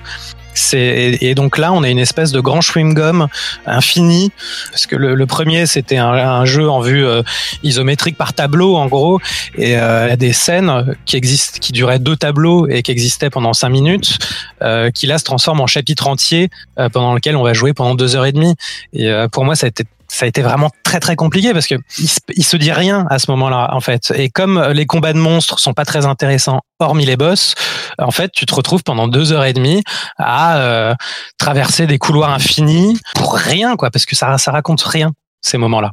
Moi, c'est un petit peu donc euh, j'ai abordé le jeu, je pense complètement différemment de, de Vlad. J'ai pas touché Final Fantasy VII depuis euh, 20 ans quasiment, euh, puisque j'ai dû arrêter d'y jouer en- dans les années 2000. Euh, et euh, j'ai, euh, comme tu le demandais tout à l'heure, François, j'ai abordé ce jeu avec énormément de craintes, euh, mais une vraie crainte, une vraie. une- ben, j'étais pas bien quand j'ai lancé le jeu, déjà parce que je ne, savais pas que c'était un, épisode, que c'était épisodique. Il y a rien, euh, ni dans la dans le marketing euh, de Square Enix, ni dans tout ce qui m'a été proposé euh, de voir du jeu, qui m'indiquait que j'allais jouer à 10% du, du, du jeu que j'avais en tête. On m'a vendu Final Fantasy VII Remake. Euh, et dès le début, j'ai commencé à envoyer un message à Vlad en lui disant mais là, je suis en train de jouer à, à tout le jeu ou je suis en train de jouer à, à un bout? Ouais, c'est vrai que c'est fou. Il y a même pas marqué épisode 1 ou euh, il y a rien marqué quoi au niveau marketing. Je fais une petite parenthèse sur pour moi, mais euh, c'est un peu de l'arnaque dans le sens où euh, ils ont sorti entre temps des vidéos de making of. Et dans le making of ils annoncent euh, très bien Final Fantasy VII remake The Prologue euh, en disant que c'est l'épisode The Prologue. Et nulle part sur le store tu vois cette information. C'est-à-dire que c'est une information qui est délibérément cachée au consommateur euh, qui a l'impression qu'il va jouer à un jeu complet. Euh, très bien s'il n'avait jamais joué à Final Fantasy VII parce qu'à la limite ça s'attend à rien mais moi je m'attendais quand même à jouer à, à beaucoup plus que ça euh, et ça a été euh, au début, dans les dix premières heures, euh, une grande frustration de me rendre compte que bah, j'étais en train de jouer, euh, comme disait Vlad, aux 2, 3, 4, 5 premières heures du jeu pendant très très longtemps. Et c'est ce qui m'a euh, un peu forcé euh, mentalement à le rusher parce que je voulais très vite aller voir jusqu'où euh, allait m'emmener cette expérience. Tu, tu penses vraiment que, c'est, euh, que ça a été conscient comme, euh, Évidemment. comme gruge Parce qu'il y, y a quand même beaucoup de, de- de fans qui étaient, qui étaient au courant. Je veux dire, ça s'est su avant euh, l'achat. Quoi. Que, ça se, que ce soit pas marqué sur la boîte, c'est vrai que c'est bizarre. Mais bon, quand même, ils, ils l'ont pas caché non plus. Quoi. Ils ont communiqué dessus. Ah ben, peut-être les auditeurs, vous me connaissez quand même suffisamment. Je suis pas hyper éloigné de la sphère vidéoludique. Mais je n'étais, je ne savais pas en quoi consistait. euh, en tout cas, au moment où j'étais consommateur, je me suis mis dans cette euh, dans cette posture-là. Je n'avais aucune information qui me disait que le jeu n'était pas le Final Fantasy Remake, mais Final Fantasy Remake The Prologue. Bref, passé ça, moi j'avais des souvenirs de 97, allez 99 max, 2000. euh, c'est là où j'ai arrêté de jouer à ce jeu euh, à l'époque. Et depuis, je n'avais pas du tout retouché. J'ai été euh, assez époustouflé parce que j'ai vu, parce que j'ai entendu surtout. Euh, Il y a deux aspects moi qui m'ont euh, vraiment passionné euh, pendant les 30 heures que j'ai pu que j'ai pu faire parce que comme l'a dit Vlad, moi les, les les côtés annexes des choses, il faut vraiment voir ça comme de la confiture. hein. Ils ont étalé de la confiture sur une sur une biscotte mais infinie. Il y avait un tout petit pot de confiture grand grand comme rien et, et moi c'est pas ça qui m'a intéressé. Moi ce qui m'a intéressé c'est deux choses qui, est, qui sont de la nostalgie dans, dans, ma vie. Hein. Ça a été une, des- une de mes villes un peu fantasmées dans ma tête de, de SF, avec, comme l'a bien décrit euh, Vlad, euh, ce côté, euh, euh, bah, il y a toute la partie euh, évidemment capitaliste, euh, euh, différence de entre les pauvres, les riches, très bien, très bien établie entre des strates, et surtout la partie écologique qui est, qui est passionnante, de qui en 97 était en même encore moins percutante qu'elle est aujourd'hui. C'est-à-dire aujourd'hui, ça paraît le message il est encore plus encore plus fort d'avoir des terroristes qui sont capables euh, de faire des actes monstrueux de pour le bien d'une planète. Ça c'est et en 2020 c'est encore plus incroyable comme euh, c'était je trouve très avant-gardiste en 97 euh, d'aborder ces sujets qui étaient euh, à peine en balbutiement. On sait ce que était l'écologie en 97. Le terrorisme écologique, tu veux dire? Euh, l'écologie en général et donc le sujet de l'écologisme euh, euh, du terrorisme écologique. Oui, Vlad. qui est euh, beaucoup plus édulcoré euh, dans ce remake qu'il ne l'était dans, dans l'original, je trouve, sur la question du terrorisme euh, écologique, parce que euh, dans l'original, il y avait évidemment euh, des questions euh, éthiques, morales qui, qui se posaient, mais euh, dans ce remake, euh, tout est fait pour essayer de te faire passer ces terroristes pour des pas terroristes en fait. C'est-à-dire qu'ils vont poser des bombes, mais qui sont en fait pas assez puissantes pour détruire vraiment les réacteurs.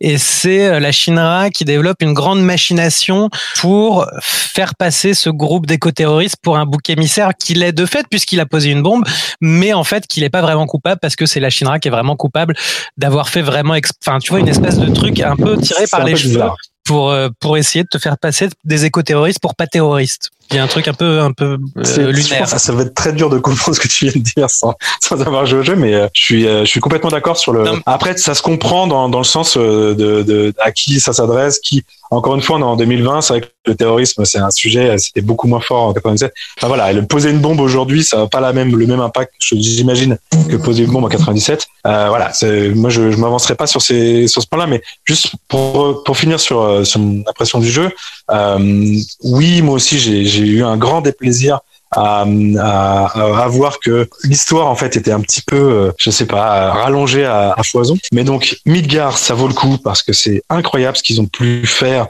euh, en, en termes d'ambiance, en termes de réalisation, en termes de vivre cette ville qui est vraiment passionnante à, arpenter. Et le deuxième euh, sujet euh, qui, qui m'a passionné et qui me passionne encore, c'est la musique. Euh, ils ont fait un travail sur la musique euh, qui à mon avis euh, euh, un truc du- de jamais vu. Il y a 180 musiques qui ont été réécrites à partir soit de, de, de compositions initiales, soit de nouvelles compositions. Euh, ils ont investi énormément de, de, passion euh, de gens qui, euh, on sent, qui avaient envie de, faire des choses. Et moi, je, il y a, y a plusieurs fois, j'ai posé la manette parce que c'est vrai que les combats m'ont assez peu passionné. Euh, euh, encore moins que Vlad parce que moi je passe mon temps à mourir dans ce jeu je, je, je n'ai toujours pas compris le système de combat en revanche euh, l'ambiance que, que euh, via la ville et via la musique j'ai plusieurs fois j'ai posé la manette juste alors il y a une grosse part de nostalgie évidemment, hein, mais c'est vraiment magnifique ce qu'ils ont fait et ça, ça vaut le coup rien que pour le pour ça de de- d'y jouer. Ça c'est c'est évident. C'est aussi parce que la musique de Final Fantasy, c'est une des musiques les plus reprises euh, dans les concerts euh, de musique classique qui reprennent des jeux vidéo et tout ça. Enfin, c'est une musique qui est très très connue euh, à la base, la composition initiale. Il y a eu depuis long, très longtemps des, euh, des réinstrumentalisations de la musique de Final Fantasy 7 en particulier, non seulement pour des concerts classiques de jeux vidéo, mais pour des concerts tout court de Final Fantasy et des concerts tout court de Final Fantasy 7. C'est-à-dire que Nobuo Uematsu, qui est l'auteur euh, de, enfin l'auteur principal de ces musiques, a depuis très longtemps euh, réorchestré, réinstrumentalisé ces musiques. Donc il y avait déjà une bonne grosse base de travail. C'est vrai que dans le jeu, c'est très bien fait on prend beaucoup de plaisir à enfin c'est c'est c'est- on prend beaucoup de plaisir à écouter ces musiques je suis d'accord euh, comme toi aussi qu'au niveau de la ville enfin je trouve les cinq premières cinq six premières heures de jeu tout à fait ébouriffantes Elles sont Euh, c'est- c'est c'est un très bon moment. Euh, après, euh, on est aussi beaucoup dans des égouts. Euh, dans des couloirs fermés, Euh, on n'a pas beaucoup d'interaction avec la ville finalement, si ce n'est au début et à la fin. Il y a quand même une bonne grosse 20 heures de jeu au milieu qui me semble être tout à fait superflu et, euh, et indigeste. Et pour moi, ce, ce prologue, puisque c'en est un, aurait gagné à n'être qu'un prologue, un peu comme euh, euh, finalement Ground Zero était un prologue de Metal Gear Solid 5, euh, en étant une, une preview, hein, une, un premier goût avec la, la direction artistique, la mise en scène euh, et les graphismes, mais qui n'était une expérience que de, de quelques heures, qu'on pouvait faire durer une quinzaine, une quinzaine d'heures peut-être, euh, mais qui a, qui a une première partie d'un jeu plus massif qui venait après et qui venait s'ouvrir, comme euh, Ground Zero était un jeu fermé et comme euh, FF7 Remake est un jeu fermé et qui venait s'ouvrir sur un monde ouvert, comme j'espère que seront euh, là où les suites euh, de ce jeu et comme était la suite de l'original. Voilà, moi, je vous avoue, euh, j'ai un ressenti au bout de, des 30 heures, que 32 heures qui m'ont permis de boucler, boucler le jeu. J'ai un ressenti un peu unique dans ma vie, c'est j'ai l'impression de m'être fait un peu arnaquer euh, par ma nostalgie. C'est-à-dire que je, je vis jamais ça. Je, je suis très peu nostalgique euh, en mode rétro de revivre euh, des moments.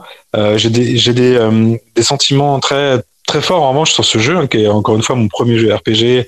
Euh, à l'époque, ça m'avait totalement transporté. Euh, là, je me sens arnaqué clairement parce que euh, pour plusieurs raisons hein, qu'on qu'on a qu'on a qu'on a citées. euh, je sais pas pourquoi ils ont ils ont autant caché que c'était un prologue. Je sais pas pourquoi ils sont euh, ils sont forcés comme ça à faire 40 heures à, à étaler tout. Et euh, en sortant en sortie de là, je me dis mais bah non ouais c'est je vais combien de fois je vais devoir payer euh, un- le même jeu remake? Pourquoi Enfin voilà, je suis je suis un peu euh, c'est un peu dommage. Ça, ça- ça représente combien euh, finalement ce, ce prologue au niveau de, de l'aventure initiale en pourcentage? C'est quoi? C'est 10% du premier jeu? Même pas. Bah, ça dépend comment. En fait, non. Si tu rushes le premier jeu, euh, l'original c'était une cinquantaine d'heures si tu le rushais, et euh, Midgar c'était 5 heures. 5 heures que tu le rushes ou pas. Donc euh, c'est. Je vais poser ma question différemment. Euh, si on s'il gardait ce tempo euh, au niveau de la découpe de l'histoire de Final Fantasy VII l'original, il faudrait combien d'épisodes Il faudrait 50 ans pour euh, pour faire le jeu.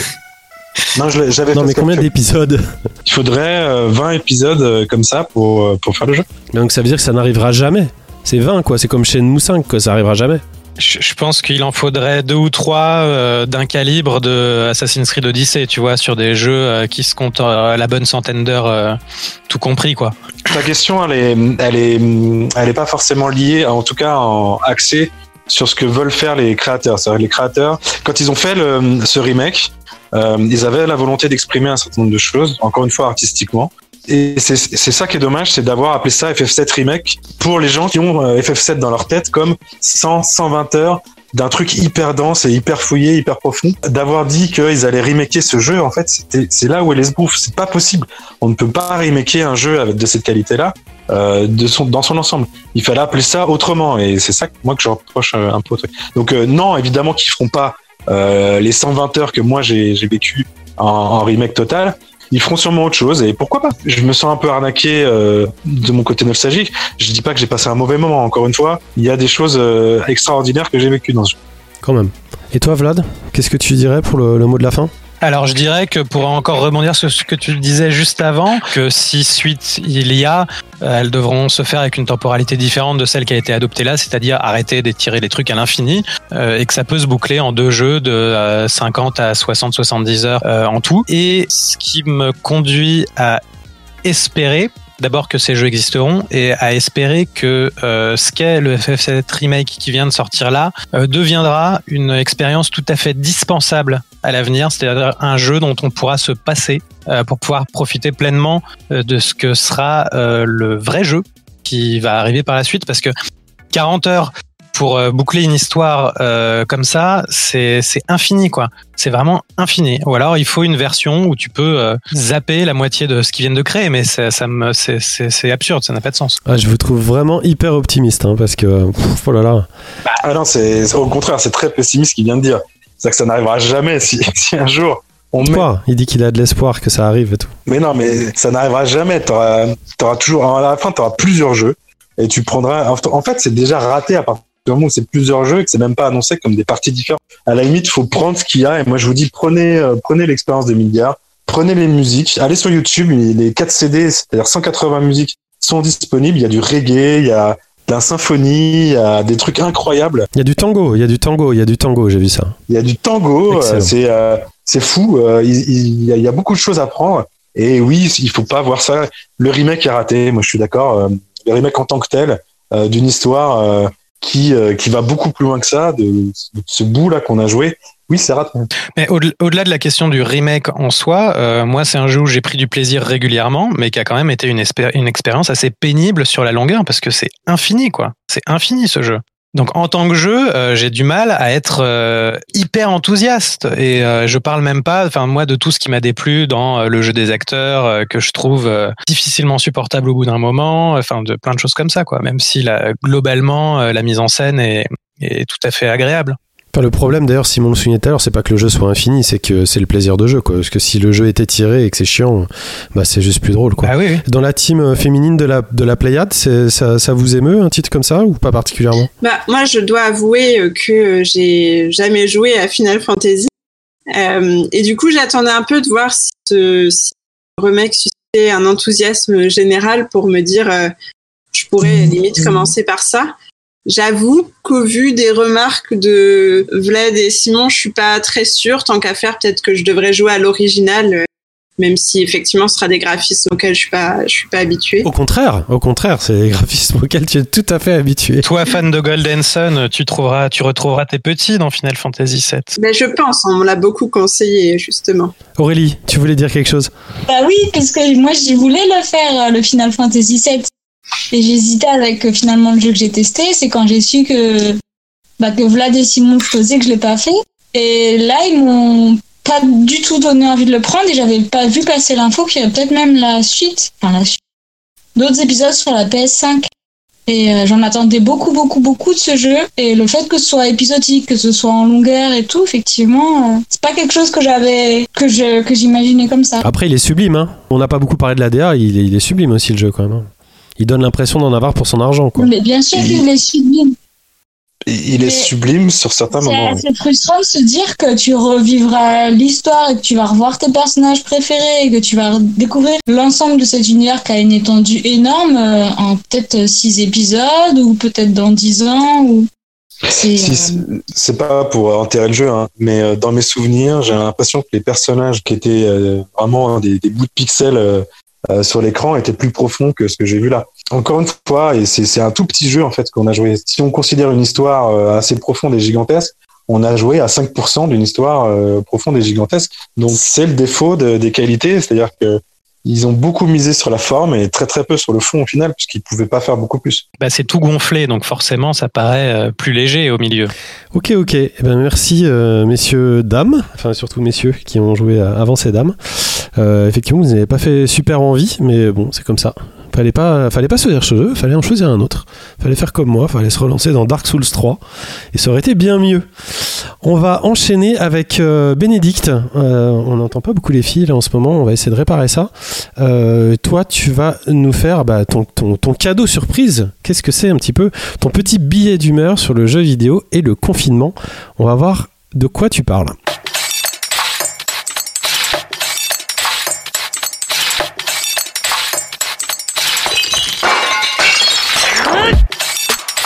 Vous avez sûrement vu fleurir sur Internet et les réseaux sociaux des extraits de journaux de confinement, le nouveau passe-temps à la mode pour les pauvres confinés, pardon, confinés que nous sommes.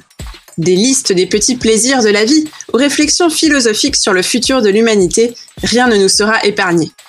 J'exagère un peu car certains ont su me tirer un sourire comme les perles de Matteo Maestracci, je ne sais pas si c'est la bonne prononciation, sur Twitter qui moque les exilés fortunés relativement bien à l'abri loin de la claustrophobique capitale, leur confinement 5 étoiles. Je cite Confinement jour 3. Mon fils part en courant vers le jardin d'hiver. Je le rattrape et m'esclave avec lui. Nous rions sans raison, assis dans les glycines, brin d'herbe en bataille dans les chevelures. Mais la seule de midi sur la table du jardin aura un goût d'incertitude. Moi-même, j'ai cédé à cette mode, je l'admets bien volontiers. D'ailleurs, je suis la parfaite confinée, et ce n'est pas le moment de me ressortir mon jeu de mots du début. Je joue de la musique, je dessine, j'écris, je lis, je chante, je fais du yoga. Je suis à ça, et là je suis en train de faire un signe de c'est vraiment pas beaucoup avec mes doigts rapprochés, à ça donc de lancer un atelier couronne de fleurs tressées en visio. Et je joue bien sûr, mes amis, je joue. Alors, que diriez-vous de mêler ces deux tendances du moment, jeux vidéo et journal de confinement Confinement, jour 1. Le soleil se lève sur la verte plaine d'Irule. Au loin grogne un beau gobelin, comme un étrange écho de ma propre angoisse sourde. Armé d'une branche d'arbre, car je ne vais pas gâcher ma lance légendaire pour un si menu fretin, je bondis vers l'ennemi et le pourfends avec sauvagerie, en espérant du même coup faire taire mes démons intérieurs, cette peur terrible de ne plus jamais revoir mon open space qui sent des pieds, ou arpenter à nouveau les couloirs du métro qui sont comme les petits champignons qui poussent entre les doigts de ces mêmes pieds quand ils sont vraiment mal lavés. Confinement, jour 7. Être confiné n'est pas une raison pour ne pas voyager. Ma cape flottant derrière moi, je bondis tel un félin agile de toit en toit. Sous mes pieds, Venise, Istanbul ou les pyramides de Gizeh. Entre mes doigts nerveux, une lame aiguisée. Je suis la mort silencieuse, l'aigle royal, la classe incarnée. En jeu comme dans la réalité, avec mes chaussons, mon mug de chocolat chaud et mon sweat délavé. Confinement, jour 10. Je bondis de plateforme en plateforme, dans un désert glacé, une bande son vivace semblant me propulser toujours plus loin, toujours plus haut, toujours plus fort. Ne vous inquiétez pas, aucun extrait de Fort Boyard ne sera rajouté au montage. Ce confinement devient mon Everest, ma quête céleste, comme mon avatar aux cheveux de feu. Les jours qui se suivent et se ressemblent, comme autant de morts de niveau, deviendront pour moi le tremplin d'une vie nouvelle. Je maîtrise déjà deux accords au ukulélé, demain le macramé. Confinement, jour 15. J'erre dans des couloirs obscurs, mon âme est sombre et torturée. Ce confinement est sans fin, je le sens, je le sais, il se fout de moi. Ne vous inquiétez pas, aucune chanson de Diams et Vita ne sera rajoutée au montage. Le virus est un ennemi imbattable, contre lequel j'userai en vain mes armes. L'âge des ténèbres nous guette. Confinement, jour 20. L'espoir renaît sous la forme d'une dépendance à la nourriture physique et virtuelle. Je trouve mon bonheur dans le fond d'une marmite où Link fait rissoler piment et venaison, ou entre deux batailles de cuisine pour sauver le royaume oignon en perdition, à coups de burgers trop cuits ou de mauvais sushis. Par chance, mes doigts boudinés par l'abus de pitance véritable ne m'empêchent pas encore de jouer. Confinement, jour 30. L'obésité morbide commençant à pointer le bout de mon nez, j'ai dû me résoudre à opter pour un régime drastique. Et en musique, s'il vous plaît. Mes yeux sont gavés de costumes flashy et mes oreilles de tubes survoltés, mais mon estomac, lui, n'a jamais été si léger. J'ai remplacé une addiction par une autre. Je danse, danse, sans pouvoir m'arrêter. La vie est un clip coloré. Mes journées de télétravail s'entrecoupent de jumping jacks et de déhanchés. Je deviens conditionné. Même les applaudissements de 20 heures suffisent à me faire frétiller. Confinement, jour 682. J'en suis au 43e round d'Excite Back Arena en 200 cc. Mon cher Toad est survolté. Au volant de sa moto, il hurle de bruyants yippee, enchaînant sauts, dérapages et champignons dorés. La route est sans fin, elle tourne, tourne sous mes yeux hypnotisés. Je souris dans le vide, la bave aux lèvres, les doigts crispés. Rien ne m'arrête, je suis libre. Le confinement est pour moi terminé. Les mondes champignons, étoiles ou bananes m'attendent les bras ouverts. Je jouerai jusqu'à la fin du monde, ou au moins jusqu'à ne plus pouvoir payer ma facture d'électricité. Voilà, chers amis, quelques extraits de mon journal confiné. À cette lecture passionnante, j'ajoute un peu d'interactivité. Retrouvez donc les jeux auxquels je fais si subtilement allusion dans ma chronique. On peut même en faire un concours si vous voulez. Postez la réponse sur votre plateforme d'écoute de podcast préférée en donnant 5 étoiles à la Pléiade et vous recevrez peut-être une vidéo où j'interprète avec talent la chorégraphie TikTok de prévention contre le coronavirus. Je ne prends pas beaucoup de risques puisque personne ne participe à ces concours, mais si vous relevez le défi, je tiendrai parole. Vous aurez compris avec ma chronique que j'ai à présent renoncé à toute dignité. Des bisous confinés. Très bien, très Il y en bien. a un que j'ai pas trouvé. Il y en a un que j'ai pas du tout, c'est le troisième. C'est le troisième. Oui, Non, Céleste, Céleste, je connais bien, mais il y en a un là, je sais plus, je sais pas ce que tu voulais dire. bah, le troisième c'était je bondis de plateforme en plateforme dans un désert Oui, glacé. Ah Oui, non, ok. Et tu joues à Overcooked 2 sur quelle plateforme? Euh, sur Switch Ah là là. Nice. Pourquoi il faut pas jouer sur Switch? Il a Bah pas non, de on pourrait- Switch. On pourrait jouer ensemble. euh, T'as un Mac, on pourrait jouer ensemble sur Mac. Ah oui, mais oui, mais non. Ah, est-ce que du, du coup de Switch à Switch on peut jouer en ligne? Eh, bon après je suis très nulle, hein, mais vraiment le niveau il y a la glace et on doit faire des chun J'arrête pas de tomber avec mon assiette dans les mains en disant ah voilà. C'était ma chronique. Bon, eh ben c'est cool. Merci beaucoup pour cette chronique, euh, Bénédicte, et pour ce concours euh, absolument incroyable. On verra si les gens euh, te répondent et si on a droit à cette euh, vidéo TikTok. Je vous l'enverrai à vous si vous voulez. Ah oui. Ah même, moi, je vais prendre un, faux pseudo, puis je vais participer au concours rien que pour voir ça. Ça c'est ça c'est sûr. Rappelle combien il y a de jeux à découvrir? Ah, alors, il y a sept jeux. 7 jeux à découvrir. Si quelqu'un les découvre, il a un gros gros cadeau. Tu veux dire mieux que cette chorégraphie TikTok? Ce sera peut-être ça, en vrai. Déjà Parce qu'on sera sorti du confinement. On va enchaîner en tout cas avec euh, notre prochaine chronique et cette fois-ci c'est Ariane qui s'y colle et qui va nous parler d'un jeu qui a l'air ma foi euh, ma foi très mignon. Et ce jeu, ça s'appelle Merchant of the Skies.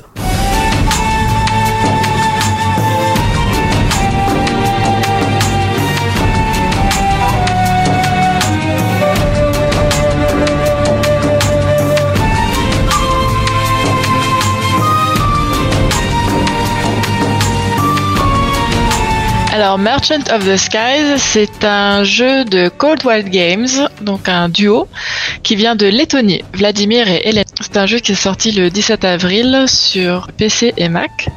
Et donc, c'est principalement un jeu de gestion de ressources, de découverte. C'est euh, très similaire à la série Anno. Et c'est donc euh, en pixel art. On dirige un bateau qui vole dans le ciel euh, dans un monde oriental, plutôt Moyen-Orient, fantasy, un peu comme euh, Aladdin. Donc le but en fait du jeu, c'est d'atteindre un certain nombre de pièces d'or. Moi j'ai joué euh, au mode campagne, il y a aussi un mode euh, monde ouvert où on peut se balader où on veut, mais je voulais pour euh, pour commencer le jeu avoir quand même une structure parce que c'est quand même en fait je pensais à un petit jeu vraiment le, vu que c'était seulement le, le, je crois, le cinquième jeu de, de Cold Wild et que ça avait l'air d'être un jeu assez indépendant, mais en fait c'est un jeu immense qui a des heures et des heures de, de jeu euh, sans fin. Et donc la campagne euh, nous aide à, à nous diriger au début très brièvement à, à remplir quelques quêtes de livraison. Donc on, on doit passer de d'île en île avec son, son petit bateau volant et euh, recharger donc ses, ses batteries et livrer des lettres, faire des livraisons de ressources, aider les voisins, construire des bâtiments pour, euh, pour ensuite euh, mettre de l'argent de côté. Et avec cet argent, on peut soit donc faire des, la gestion de ressources, donc vendre, acheter d'île en île et constituer un beau capital, améliorer son vaisseau, peut-être aussi euh, embaucher du personnel sur son vaisseau, enfin sur son bateau. Et en fait, on a plusieurs choix de jeu, soit on on veut être riche, soit on essaie d'étendre son empire en achetant des îles, en construisant des bâtiments et en, en extractant les ressources euh, qu'on trouve sur, sur l'île. C'est la même chose, non? C'est-à-dire? Tu dis on a, on a plusieurs façons de jouer, soit on veut être riche, soit on cherche à étendre son empire. bah, En fait, tu peux être riche seulement en, faisant des, des services avec des gens, ou juste des quêtes où tu dois livrer des colis, où tu dois aider à réparer des bâtiments. Donc tu fais, c'est en fait de vente de services à autrui plutôt, ou alors tu te concentres que sur toi-même et sur euh, tes capacités de marchand à augmenter ton la capacité de ton bateau et là véhiculer des ressources rares de d'île en île pour euh, pour gagner plein d'argent. D'accord. Mais il faut gagner de l'argent. Alors, l'argent est utile parce que malheureusement, ton bateau euh, ne navigue pas tout seul et tu as donc des salariés que tu dois payer, des impôts, des taxes. Et donc, euh, le, le jeu te prêtera une fois 1000 euh, pièces d'or et ensuite, si tu ne peux pas rembourser cet argent à la banque, le jeu est terminé et tu dois recommencer. Donc ça, c'est un peu punitif et quand tu as passé des heures et des heures de jeu, dommage. Mais il faut vraiment euh, y aller pour être dans le rouge parce que c'est assez facile en fait de gagner de l'argent. Il suffit de faire pas mal de, de quêtes de livraison. Et même si le jeu pourrait paraître assez répétitif, en fait, il est vraiment bien fichu. Il est très agréable. Tu as un arbre de talent où tu peux euh, te, te permettre d'augmenter certaines caractéristiques ou de faciliter euh, le- les déplacements, réduire de certaines transactions. Tu as évidemment, euh, je parlais de fantasy, des îles un peu magiques, dont une île avec une carotte géante qui veut que tu lui chantes, euh, enfin que tu fasses de la musique avec un, un, un pipeau magique. Tu as aussi euh, une tortue volante. euh. Oui, elle est trop mignonne, la tortue volante. Oui, voilà. Alors ça, je l'ai pas encore croisée, mais j'ai j'ai hâte de- de- d'interagir avec elle. Et donc en fait, euh, c'est un peu ce ce que j'aime beaucoup dans, dans Stardew Valley par exemple, c'est le, le jeu sans stress Euh, contrairement par exemple à Anno, tu as des quêtes chronométrées ou si tu réussis pas, enfin moi ça me ça m'angoisse beaucoup. Là c'est vraiment tu, tu gères euh, comme tu veux. Par exemple ce que j'adore c'est qu'il y a un moment donné un grand tableau avec toutes les villes et tous les cours en fait de chaque ressource avec l'argent que avec la valeur de, de chaque ressource et tu peux acheter d'une d'une île à une autre, la revendre à cette île-là qui l'achète plus cher, mais si elle l'achète plus cher alors du coup elle en a trop et donc c'est constamment en fait une espèce de gestion boursière euh, dans, dans ce petit univers très mignon. Et, euh, et moi qui suis très fan de, de jeux de ressources, c'est vrai, ça, ça coche toutes les cases en fait de ce que de ce que j'aime et de ce que je recherche dans le dans cet univers. À savoir que bah, l'univers est très beau. C'est c'est quand même très simple le pixel art, mais euh, il est fluide. euh, c'est la, la musique est vraiment superbe. Et donc à chaque fois c'est un peu un, un petit voyage euh, agréable. Là on fond d'autres d'autres bateaux qui volent et euh, vraiment c'était une très très belle surprise. Comment, comment est l'univers sonore euh, du jeu? Eh bien, alors c'est euh, principalement que des musiques euh, rythmées, donc orientales. Il y a trois, quatre morceaux différents, mais qui sont assez longs. Est-ce que c'est accompagné de, de sons? Est-ce qu'il y a des, des dialogues? Est-ce que euh, il y a des voix? Est-ce que c'est atmosphérique un peu? Est-ce que c'est Tu disais que c'est très calme? euh, Alors, les dialogues sont à l'écrit en fait. Tu as euh, des petits déroulés en bas. C'est vraiment lambda en fait. C'est pas extraordinairement développé. D'accord. Le, le jeu n'est pas, pas disponible sur, euh, sur tablette. C'est bizarre parce que je, comme ça, euh, je regardais le gameplay, je me dis que c'est typiquement le genre de jeu qui pourrait, euh, qui pourrait fonctionner sur tablette. C'est que sur PC. Oui, surtout qu'en plus c'est gauche-droite. Gauche-droite et clic pour les déplacements. Parce que quand tu es arrivé en fait sur Terre, tu vois tous les bâtiments sont linéaires en fait. Tu vas juste tout à droite, tout à gauche et tu te déplaces comme ça pour aller de bâtiment en bâtiment. Et quand tu es sur la, map de- du monde en fait, bah, c'est pareil, c'est ta souris qui te guide en fait. Donc c'est vrai que ce serait idéalement adapté et même mieux sur un sur un iPad parce que c'est tout à fait le genre de jeu où tu veux être dans ton lit euh, tranquillou à, à gérer la vente de tes, de tes carottes ou de tes, tes pieds de blé. Bah oui, je pense que ça sera peut-être en travaux puisque le jeu est quand même sorti il y a seulement quelques jours. Il n'y a pas de phénomène de répétitivité? Parce qu'au niveau des univers, ça a l'air d'être un petit peu toujours la même chose.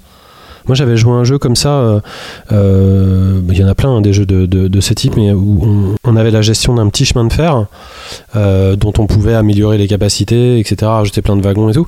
Mais c'était très bien foutu parce qu'il y avait, il y avait plein de décors différents, plein d'univers différents. Là, j'ai l'impression qu'il n'y a, même pas la nuit. On est toujours un peu dans le même genre d'environnement, non? Alors c'est vrai que maintenant que tu le, que en parles, et c'est un peu toujours la même chose. C'est-à-dire que l'univers est le même, le- il y a vraiment très peu de, de, vari- de variantes différentes.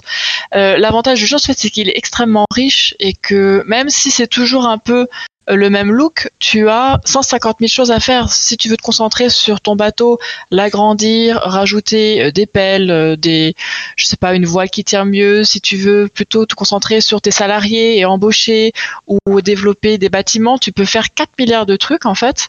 Et finalement, le- l'aspect graphique, euh, tu t'y habitues et ça, ça, ça gêne pas trop finalement, tu vois. Tu répètes un peu, tu cliques, etc. Bon, tu arrives au port, tu remplis ton énergie, t'achètes, tu vends, etc. Mais je me suis jamais ennuyée en fait, bizarrement. Parce que j'avais toujours une quête à faire, j'avais toujours une amélioration à faire, j'avais toujours, je devais toujours venir à cette île pour voir si euh, mes petits bonhommes avaient bien travaillé, si j'avais eu amassé de, de blé, et hop, je prends mon blé, et après je vais dans une autre île et je revends, etc. Quand tu parles de blé, tu parles de, de vrai blé, du légume. C'est ça, tout à fait. Pas, pas d'argent. Du Non, légume. non. Oui, oui, Tu ne, parles, tu ne parles pas des guildes. Vous parlez de, Non, des non, guildes de Final Fantasy. Oui, Simon. Oui, tu. euh, J'ai peut-être coupé un truc, mais tu parles d'une quête un peu un peu lointaine, parce que là, tu parles beaucoup de micro-gestion, comme un, un jeu de gestion en fait. Mais il y a, hum, c'est quoi ton ton but euh, Tu vas où? Enfin, tu, tu te dis, je suis parti là sur une aventure pour. euh, c'est prospérer, c'est un peu ton but ou il y a autre chose? Alors moi, c'est pour euh, découvrir en fait les mystères cachés dans le jeu, parce qu'il y a un hôtel euh, caché de Dieu avec euh, des prophètes dessus, qui te permettent donc de, de t'améliorer en tant que en tant que joueur. Avec bah là, il y a par exemple une image où tu peux dis- distribuer des points de talent selon un arbre euh, qui t'offre des compétences spécifiques. Et je pense qu'il y a aussi plein de chemins cachés et de, euh, certaines quêtes annexes autres que la campagne qui donc euh, est juste de ramasser de l'argent qui vont pouvoir te permettre un peu comme dans Anno de découvrir peut-être une quête retrouver des gens secrets enfin je, sens qu'il y a beaucoup de choses encore à explorer D'accord, donc en gros, tu t'enrichis pour débloquer des, en tout cas, de la connaissance sur le monde euh, qui t'entoure. voilà parce que tu vois vraiment ton vaisseau après n'a plus du enfin ton bateau n'a rien à voir avec celui cas au début. Et je pense qu'il est nécessaire pour, pour ce bateau d'être euh, développé pour pouvoir aller peut-être dans d'autres endroits ou d'autres îles et pouvoir avoir d'autres pouvoirs. Eh bien, merci beaucoup, Ariane, euh, pour cette, euh, cette reco. Donc, si j'ai bien compris, hein, c'est ça, c'est pas seulement euh, Oui, c'est, euh, c'est un jeu que tu nous, que tu nous recommandes. Oui, c'est un, un jeu mignon de confinement euh, sympa, de gestion. C'est- très mignon, puis en plus c'est pas très cher, ça coûte 9,89€ sur Steam, donc, donc voilà. Donc vous irez voir ça euh, sur notre site internet si vous voulez en savoir plus ou directement sur Steam. Donc on va enchaîner avec euh, notre euh, dernière chronique déjà. Il s'agit de toi Aurélie. On va partir, on va repartir au Japon. Nécessairement que de titres japonais ce mois-ci. Et cette fois-ci c'est pour l'adaptation d'un manga qu'on attendait aussi depuis longtemps, en tout cas certains d'entre nous, version open world. Il s'agit de Dragon Ball Z Kakarot.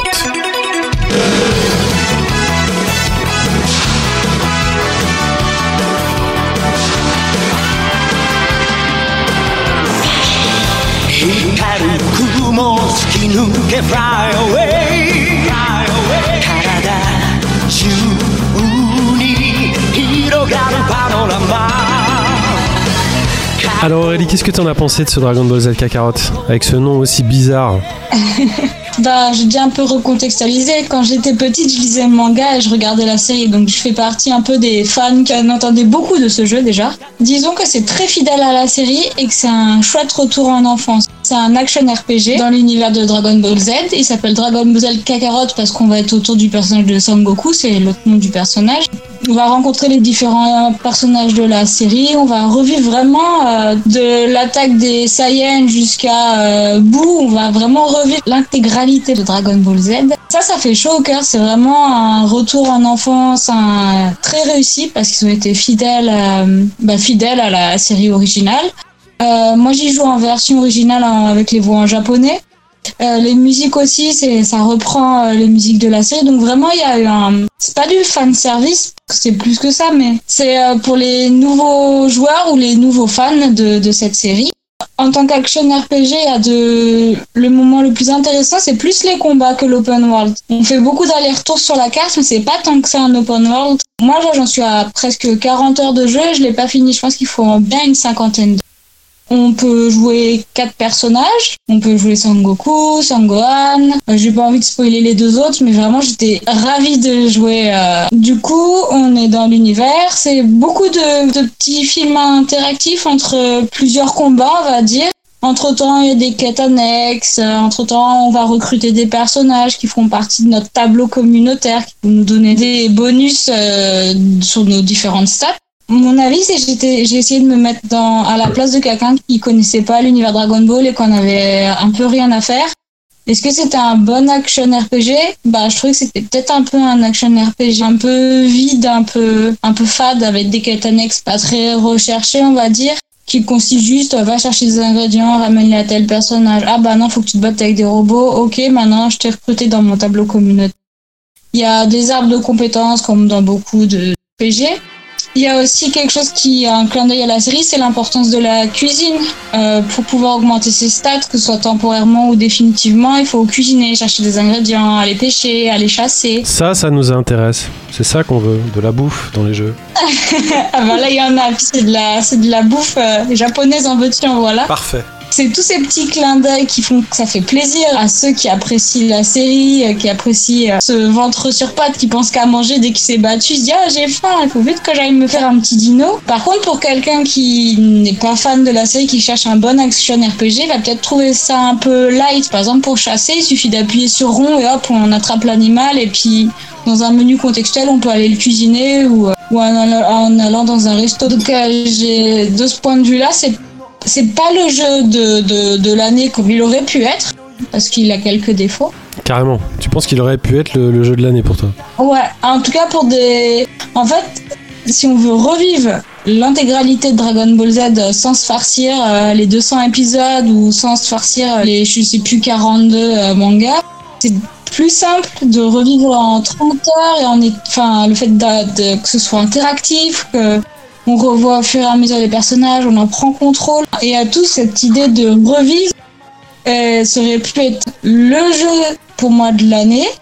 Si ça avait été un bon action RPG, euh, il a vraiment beaucoup, beaucoup, beaucoup de qualités. Il a le tableau communautaire, on recrute des personnages, on peut recruter des dizaines qui sont des personnages secondaires, et ensuite après on peut créer des affinités entre ces personnages. On peut mettre différentes stratégies, on peut. Enfin, il y a beaucoup, beaucoup de choses à faire, et le fait d'avoir fait des quêtes annexes un peu vides, d'avoir fait un open world qui finalement c'est un aller-retour d'une zone à l'autre sur une carte euh, qui est globalement tout le temps la même ça, ça le rend un peu frustrant. Disons qu'il y a un potentiel qui est énorme et qu'on se dit ah bah là, euh, je sais pas, c'est faute de temps, faute de moyens, euh, pas envie de faire un jeu de 70 heures, j'en sais rien. On passe pour moi à côté du jeu de l'année. Pour quelqu'un qui aime euh, Dragon Ball, clairement. Ariane, tu voulais dire? Est-ce que dans ce jeu, on peut y rejouer en incarnant des personnages différents à chaque fois et donc des points de vue différents de leur expérience de, de leur vie dans Dragon Ball, par exemple la vie de Krillin ou la vie de, de Goku, de Petit Cœur, et donc il offre à chaque fois un scénario complètement différent. Le jeu, il est scripté, ça veut dire qu'à certains moments, on nous donne le choix des persos et ça changera rien au scénario. Et des fois, on nous impose un personnage. Des fois, on nous dit, voilà, maintenant, tu as quatre persos, mais tu peux en prendre quatre complémentaires. Ça, c'est, tout est très scripté. Et c'est exactement à chaque fois le même euh, scénario, mais on suit toujours euh, Sango. Disons qu'il y a eu des, des, des gros raccourcis qui ont été faits pour que ça puisse tenir en 30 heures de jeu, quoi. Moi j'adore l'effet de transition qu'il y a quand il, quand il vole et quand il, va, euh, quand il arrive dans les villes. C'est hyper impressionnant, je trouve que ça marche vraiment bien euh, le, le- le côté visuel. Ouais, ah oui, ça, j'en ai pas parlé techniquement. Euh, il est pas impressionnant, mais je le trouve ultra malin et euh, ultra bien fait dans le sens où les nerveux, on sent la rapidité dans les combats, on fait exploser les décors, on peut aller sous l'eau puis dans le ciel, euh, puis se retrouver dans l'herbe. Enfin, il y a un côté vraiment très, très nerveux, jouissif qui est très agréable à contrôler. Et pareil, les déplacements, on peut aller super vite, esquiver les ennemis. euh, Bon, pas téléporter, mais c'est vraiment fidèle. C'est pareil, c'est un, peu une embrouille quoi. Moi je pensais vraiment que ça allait être un, vrai jeu ouvert et en fait ce sont des grosses arènes quoi. Donc c'est pas exactement, euh, exactement pareil. C'est pas, pas Breath of the Wild euh, à la mode de Dragon Ball Z quoi. Non, non, en fait, on a, une, on a une carte et le scénario va débloquer différentes zones dans cette carte. Ensuite, on fera des allers-retours dans ces zones. Des fois, on va se retrouver sur Namek, mais ça va être qu'un certain temps. Ouais, c'est plus une carte, on se déplace d'une zone à l'autre selon euh, le scénario et on revit euh, tout Dragon Ball. Mais c'est pas du tout un open. Enfin, moi, je le. Pour moi, ça n'a rien d'un open world. Il y a beaucoup d'écrans de chargement. Ah oui, ça, c'est un, des défauts qui est, qui est un peu dommage, c'est qu'il y a des écrans de chargement et dedans, on nous ressasse euh, l'histoire principale dans l'histoire. Et euh, au lieu de nous donner des petits, ça pourrait être clairement des écrans où on nous fait des petites apartés, des petits clins d'œil à la série. Bah non, ils nous rabâchent le scénario principal. Un peu comme dans le dessin animé à la base, Dragon Z, Oui. chaque fois il y avait une intro sur l'épisode d'avant et finalement ça c'est rien. Oui, mais là je pense que c'est, disons par exemple, c'est dommage de pas temps de chargement comme on peut voir dans un God of War, où on nous donne des techniques parce que le le jeu il met du temps à se mettre en place parce qu'il y a vraiment beaucoup de choses entre la cuisine, les tableaux communautaires, euh, les quêtes annexes, euh, l'arbre de compétences, des entraînements, tout. C'est- Il est très très riche, mais il est long à démarrer parce qu'on apprend ça au fur et à mesure. On peut aussi récupérer Dragon Ball à un moment. Et euh, du coup, euh, ne pas utiliser ces écrans de chargement pour donner des infos sur les personnages ou sur euh, les techniques de combat, c'est un peu dommage. Est-ce qu'il y a des, comme dans un jeu que j'avais présenté, euh, Dragon Ball euh, il y a deux ans, il y a beaucoup de combos à apprendre, des, des combats de, enfin les, les sont travaillés Ah. ou c'est un peu facile à assimiler parce que je me souviens il y avait quand même des sacrés trucs à apprendre, des combos un peu comme dans Street Fighter où il fallait pas se louper, pouvoir faire des trucs incroyables. Je l'ai trouvé vraiment très simple. J'ai l'impression qu'ils le veulent grand public. On peut enchaîner les combos très facilement en appuyant sur rond carré. Et euh, pour devenir un Super Saiyan, euh, c'est juste deux boutons. Pour Ah oui, euh, d'accord. il n'y a jamais plus de une combinaison de deux boutons. Si par exemple je veux faire appel à un allié, pareil, c'est deux boutons. Si je veux faire euh, une attaque spéciale, c'est deux boutons. Si je veux un objet, c'est deux boutons. Enfin, c'est selon moi qui, enfin, je joue pas mal au RPG, mais je pense qu'ils l'ont voulu quand même assez grand public. Ils l'ont pas voulu non plus trop casse-tête sur les combats. Mais ils savent faire des combats super nerveux, super agréables à prendre en main, et c'est une grosse réussite. Donc il y a quand même cette Mais- magie du, du Saiyan en fait quand tu te transformes ou quand tu fais des quand, quand tu as des, des, des combats, tu, tu ressens un petit peu cette espèce de transformation assez, assez surhumaine. Euh, je trouve qu'on la ressent moins quand même que dans le dessin animé. Il y a moins, je sais pas comment dire. comme les combats sont très très nerveux et très bien foutus, même quand on devient un Saiyan, ça devient encore plus nerveux et encore plus agréable. Mais il n'y a pas cet effet euh, waouh bombe atomique qu'on trouve, que, enfin en tout cas petit je trouvais dans les dessins. Qu'on retrouve dans Dragon Ball Fighters, là pour le coup, ils avaient vraiment bien retranscrit, je trouvais. Je sais pas si tu y as joué, mais en tout cas, euh, ça vaut le coup de tester Ouais. juste pour euh, ce côté God Mode. justement. Est-ce que ça peut être notre, notre premier jeu Dragon Ball Z ou bof Ah Oui, en fait, si on est curieux de l'univers et qu'on a envie d'entrer dedans, c'est une bonne porte d'entrée. Si on a envie, si on est nostalgique et qu'on a envie de revivre euh, l'histoire et d'avoir des, des bons flashbacks, c'est aussi un chouette jeu. Par contre, si c'est pas un univers qui nous attire, on va être déçu par cet action RPG qui, au final, offre des bons combats euh, qui sont dynamiques, mais l'enrobage autour, il est pas non plus. Voilà quoi, c'est pas des quêtes de ouf. En fait, euh, ils font des grosses impasses sur le scénario parfois où ils font des trucs très rapides. C'est parce que ça, enfin, il faut quand même au moins 40 heures pour finir le jeu quoi. Et c'est 40 heures où, où c'est toujours des choses différentes qui se passent, c'est pas des tunnels, c'est riche quoi. En tout cas, il est, il est quand même fort joli et on est, on est assez exigeant parce que s'il y a quelques années on nous avait proposé un jeu Dragon Ball Z comme ça, je pense qu'on aurait tout de suite signé en bas de la page euh, tellement c'est, euh, ça a l'air en tout cas respectueux euh, de l'œuvre originale. Manifestement, est-ce que tu dis c'est pas tout à fait le cas partout, parce qu'il y a aussi un petit peu de censure, etc., etc. Mais euh, ça a quand même pas mal de la gueule.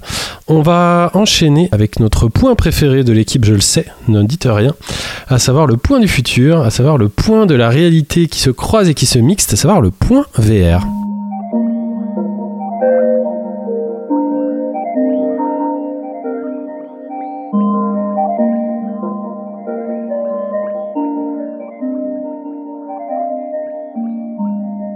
Le point VR euh, ce mois-ci, euh, comme tous les mois, normalement, on fait un point sur l'actualité des réalités mixtes, réalité augmentée, réalité virtuelle.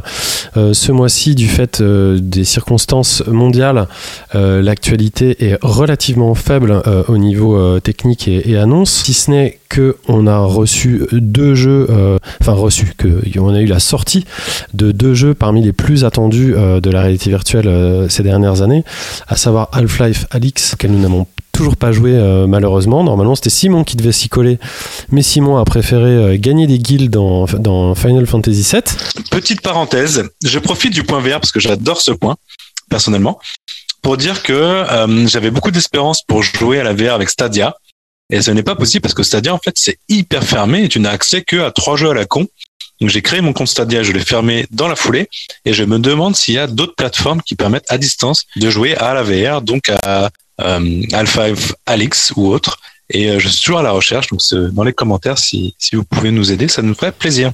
Faire du streaming de VR, quoi, c'est ça? Bah pourquoi pas Enfin, de- avoir un PC à distance qui te fait tourner ton truc et toi tu te branches euh, en streaming. ouais. Mais avec Shadow peut-être. Peut-être. Il me semble que Shadow se lance dans la VR. Dans ces cas-là, je pourrais peut-être passer à Shadow parce que je continue mon ma parenthèse, mais ça coûte très très cher d'investir dans un PC qui permet de faire tourner les jeux les plus gourmands. Il y en a à peu près pour 1000 euros et je n'investirai jamais ça dans, dans un truc que je trouve un peu obsolète euh, déjà dans le temps. Euh, Shadow d'ailleurs qui peut-être vont pouvoir refaire leur retour sur Mac parce qu'ils avaient été euh, bloqués assez vite euh, par les, conditions d'Apple. Et là manifestement ils sont en train de relancer un petit peu d'actu en tout cas de retester leur application sur Mac ce qui pourrait laisser penser qu'ils vont bientôt revenir sur cette plateforme. Bref tout ça pour dire que l'actu techno comme je disais était un petit peu light. qu'Half-Life Alix est sorti mais que j'ai eu le plaisir de tester Paper Beast qui est le nouveau jeu euh, de monsieur Eric Chahi qu'on ne présentera plus euh, ici mis à part que c'est un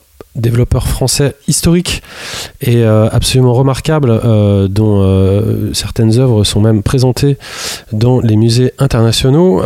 Eric Chahi, après From Dust qu'il avait publié chez Ubisoft, a monté son propre studio qui s'appelle Pixel Riff, un nom qui dit déjà pas mal. Un petit studio indé à, à Montpellier et donc qui a édité avec Sony Interactive Entertainment Paper Beast, une exclusivité PS4 donc sortie le 24 mars 2020. можно.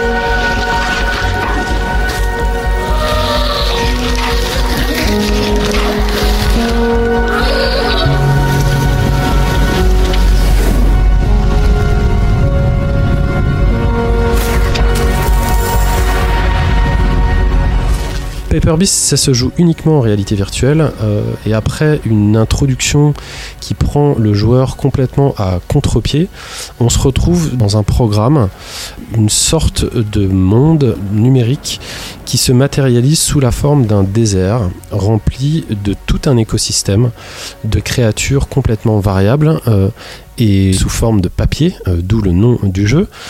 Et on va suivre euh, dans ce monde une histoire, des puzzles euh, qu'on devra résoudre en fonction de certaines scènes. Nous serviront tout simplement à progresser. Les créatures imaginaires qui ont été créées par Pixel Riff m'ont tout de suite fait penser à Theo Jensen. Je ne sais pas si vous connaissez ce sculpteur euh, cinétique euh, dont les œuvres sont assez connues euh, pour recréer des animaux imaginaires qui bougent sur le vent, grâce au vent, pardon, sur les plages. Si vous ne connaissez pas, je ne peux que vous enjoindre à aller découvrir ses œuvres. Et on est jeté comme ça directement dans cet univers avec un premier trophée qui porte le bon nom d'Another World. Du coup, on soulève des draps et on passe du noir à la lumière euh, dans un désert lequel est recouvert d'un ciel absolument somptueux dont les nuages sont en forme euh, de chiffres et de lettres. Ça peut paraître assez euh, fou comme ça, mais c'est le cas. Ma première émotion a été que c'était totalement beau et puis vivant. Et ma seconde est que ça avait l'air bienveillant et surtout euh, ludique. En fait, c'est assez incroyable. On est tout de suite euh, mis en contact avec une créature. Et là, il se passe quelque chose en fait. Il se passe quelque chose, euh, certainement de l'ordre que The Last Guardian avait, avait tenté de faire. C'est-à-dire que on a un rapport à une créature virtuelle qui est de l'ordre, euh, je mets des guillemets, du vivant. Euh, sans doute une approche qui ne sera pas indifférente euh, à l'X des Oblios qu'on avait eu euh, comme invité euh, dans la Pléiade. C'est vraiment très étrange de se retrouver virtuellement au sein euh, d'un monde en réalité virtuelle face à une créature entièrement virtuelle et de, de ressentir une pulsion de vie. D'autant plus quand celle-ci est bienveillante, colorée, euh, créative, euh, ludique. Des animaux qui veulent jouer avec nous, qui ont à la fois leur propre autonomie, euh, leur propre système de vie. On peut tout de suite euh, s'amuser à les choper, à les tirer, à, jouer avec eux, euh, à leur donner à manger. Et ce qui frappe, c'est l'instantanéité de l'adhésion à ce monde. En tout cas, moi, ça m'a vraiment plu en, trois secondes. On, est dans de la science-fiction brute. On m'avait parlé d'une influence qui était très 90 dans l'approche de la réalité virtuelle, mais en fait, il faut aller, à mon avis, chercher bien plus loin les influences d'Eric Chahi quand il était enfant, c'est-à-dire une influence des années 70. Et ce désert euh, est beaucoup plus en rapport avec les déserts euh, de Moebius que les déserts de Mad Max. Euh, ça, c'est très clair. Euh, on peut jouer avec euh, des volcans de papier, euh, toujours la célèbre passion euh, d'Eric Chahi pour tout ce qui touche à la géologie, euh, aux éruptions et, au volcanisme. Et, vraiment, il y a un prolongement dans ce que j'avais ressenti avec l'œuvre du Ueda, notamment dans son expérience, puisqu'il avait fait une expérience VR euh, autour de The Last Guardian, mais qui était très très courte. Et là, on a l'impression qu'il y a une sorte de prolongement euh, de cette envie de se dire, ok, on peut jouer avec une intelligence artificielle comme on jouerait avec un animal de compagnie. euh, J'allais dire dehors, c'est ce qui est très bizarre, c'est que en plein confinement, moi, ça a été très plaisant de me retrouver dans ce désert, de me retrouver dans des espaces et de me retrouver avec des choses euh, neuves, très marquantes. En fait, les créatures sont ultra détaillées. Alors, ça peut paraître très simpliste parce que tout est, réalisé en low poly, mais en fait, il suffit de porter son regard un petit peu euh, sur, les créatures pour pouvoir euh, voir leurs détails. Elles ont des facettes avec des diamants qui reflètent l'univers. Les textures qui sont employées sont des textures de, comme des papiers cadeaux avec des brillances, des dorures, etc. Ça marche très très bien. Et il y a tout cet écosystème. Donc vous- il y a des ensableurs, des pousseurs, des entasseurs, des arracheurs, mais aussi des noms un petit peu plus, un petit peu plus biz- bizarres comme des papivorus, des voraxos. Et, comme dans Sport, en fait, on est là, Sport, le jeu de Will Wright, on est amené à découvrir ce monde, à en comprendre les règles, son biotope, sa faune, sa flore, euh, tout en y déambulant et en résolvant les puzzles physiques euh, qui nous sont demandés, puisque la physique, c'est bien ce qui est au cœur du gameplay de cette expérience. Euh, on connaît aussi l'attrait de Shai pour tout ce qui est simulation physique de roches, de fluides, de sable, et c'est essentiellement ça en interaction avec les animaux qu'on va nous demander de, faire euh, dans ce mélange qui a qui a tout euh, du mélange entre le monde des data et un open world dans le sens euh, euh, naturel, la virtualité, tout, le binaire de ce monde en fait. Je sais pas si, je suis très clair, mais on, sent bien qu'il y a une vision d'auteur derrière, ça, qui est un regard à la fois écologiste, mais aussi philosophique sur le rapport entre l'être humain, le vivant et les datas qui nous, qui nous entourent. Tout ça se fait très très simplement. J'espère que c'est pas trop prise de tête de la façon dont je le raconte, mais on est souvent en fait le, témoin d'un parallèle entre le chaos de la création, qui est le chaos de la création tectonique, euh, celui de la lave, celui des éruptions, et celui du numérique. L'eau coule comme des, des petites gouttelettes, il y a des fontaines d'eau. En fait, chaque petite euh, gouttelette, c'est sont les lettres euh, en 3D H2O. Moi, ça m'a rappelé le clip, je sais pas si vous connaissez le clip d'Alex Goffer, The Child, qui était un clip qui était assez connu euh, à la fin des années 90, où euh, un taxi se baladait à New York pour emmener une femme euh, qui était sur le point d'accoucher à l'hôpital. Et absolument tout dans le clip euh, est fait avec des lettres. C'est-à-dire que le taxi, c'est le mot taxi en 3D, les immeubles sont euh, des grands buildings, hein, voilà, etc. Et là, c'est un peu pareil, on a des éléments euh, vivants qui sont des formes de lettres, et ces, fameux animaux qui sont absolument incroyables à visualiser, et j'ai même pas trop envie de, vous les spoiler pour ne, rien vous, vous gâcher, si ce n'est euh, le plaisir de se retrouver en face d'entités virtuelles, parfois imposantes, parfois majestueuses, parfois drôles, euh, très simple finalement. On n'est pas dans une, dans une 3D, dans une réalité virtuelle, euh, comme je l'ai dit tout à l'heure, à la Half-Life Alix euh, ultra réaliste. Là, on est complètement dans l'onirique à facettes, mais on ne peut dire qu'une seule chose, c'est que ça marche. On connaît bien le- l'exigence du monsieur pour tout ce qui est technique, et le jeu est très très bien léché. Il n'est pas fou en termes de, de- d'ambition, mais il y a quand même des effets à particules et tout, du, vent dans tous les sens. C'est quand même incroyable. Cette expérience, moi, ça m'a fait énormément de bien de me retrouver euh, face à ce titre. Les créatures et le décor me rappellent un peu les ambitions de Genova Chen. On a presque l'impression que c'est des créatures de journée. Elles sont en ruban, elles sont en bande, elles sont en papier. Mais il y a surtout un parallèle à faire, je pense, entre Fumito Ueda et Eric Chahi. Et il y a, clairement une, volonté d'amener de la vie dans, euh, dans des créatures virtuelles de la part, je- crois, de ces, de ces deux créateurs qui, on le sait, euh, se connaissent, se respectent et, et s'auto-inspirent. Ico avait été en partie inspiré par Earth of Darkness et Another World, et qu'on sent bien dans Paper Beast que Chahi aussi a joué au jeu d'Ueda. Euh, une sorte de duo de rêve dont j'adorerais voir la rencontre et, et tiens à laquelle j'ajouterais aussi Genova Chen tant qu'on y est en, me rappelant euh, ses études biologiques dans Flow.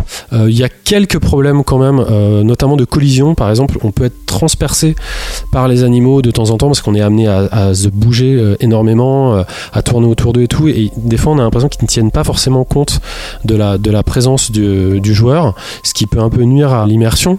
Des puzzles sont un peu frustrants. Il faut vraiment. Le jeu nécessite de l'observation et de la patience. Et ça, clairement.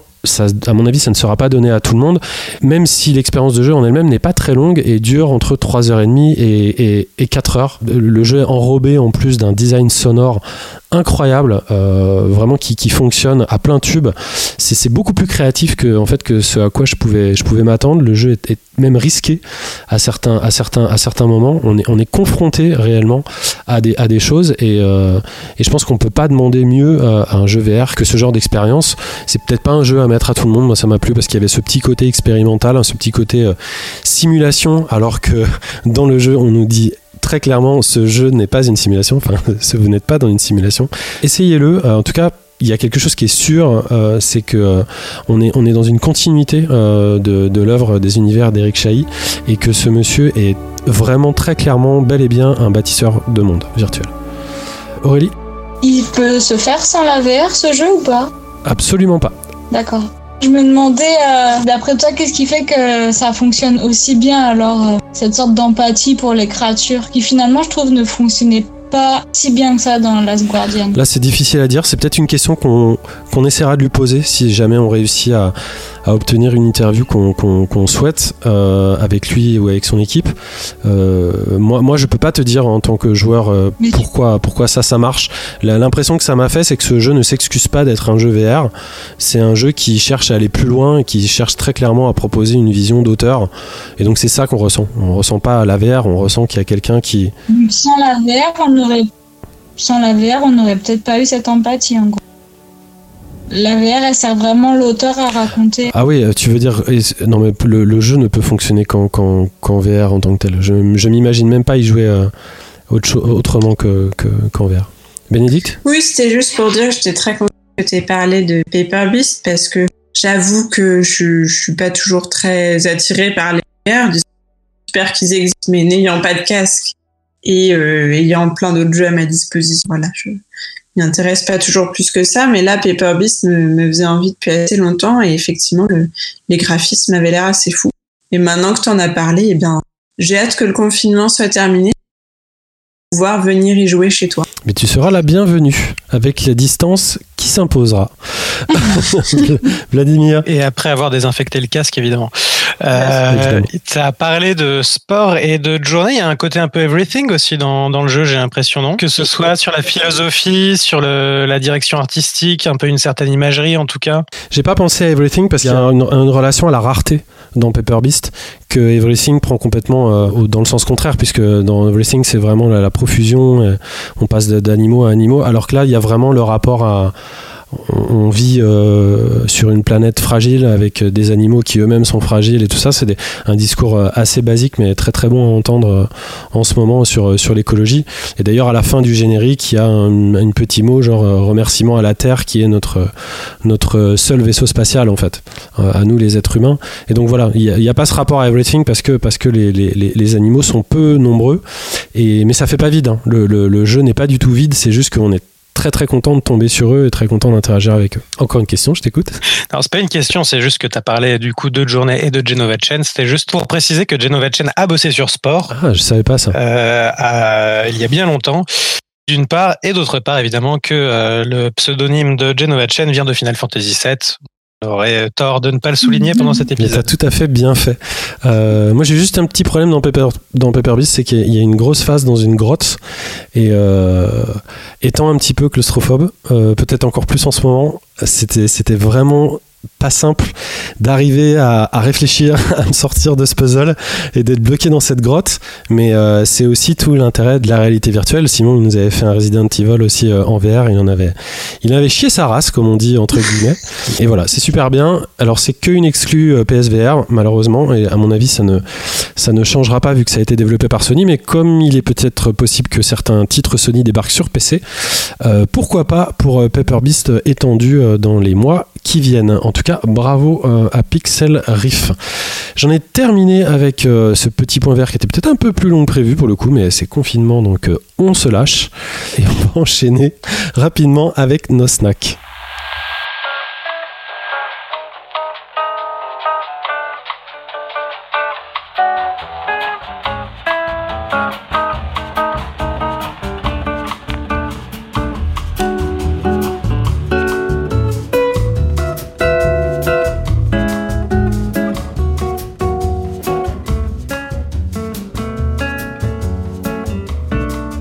Alors nos snacks ce mois-ci, nos petites expériences courtes, pas chères et même parfois gratuites, souvent à prix libre. C'est le moment parfait pour découvrir de nouvelles expériences. Et on va commencer par toi, Simon. Qu'est-ce que c'est ton snack ce mois-ci?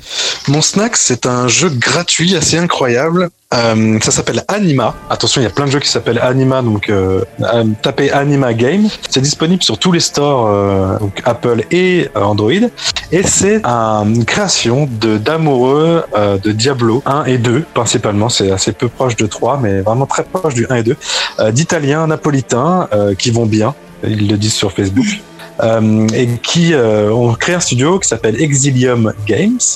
Je vous jure, j'ai passé des heures et des heures aussi de confinement. Je parle de jeux qui prennent beaucoup de temps, mais ça, ça prend beaucoup de temps.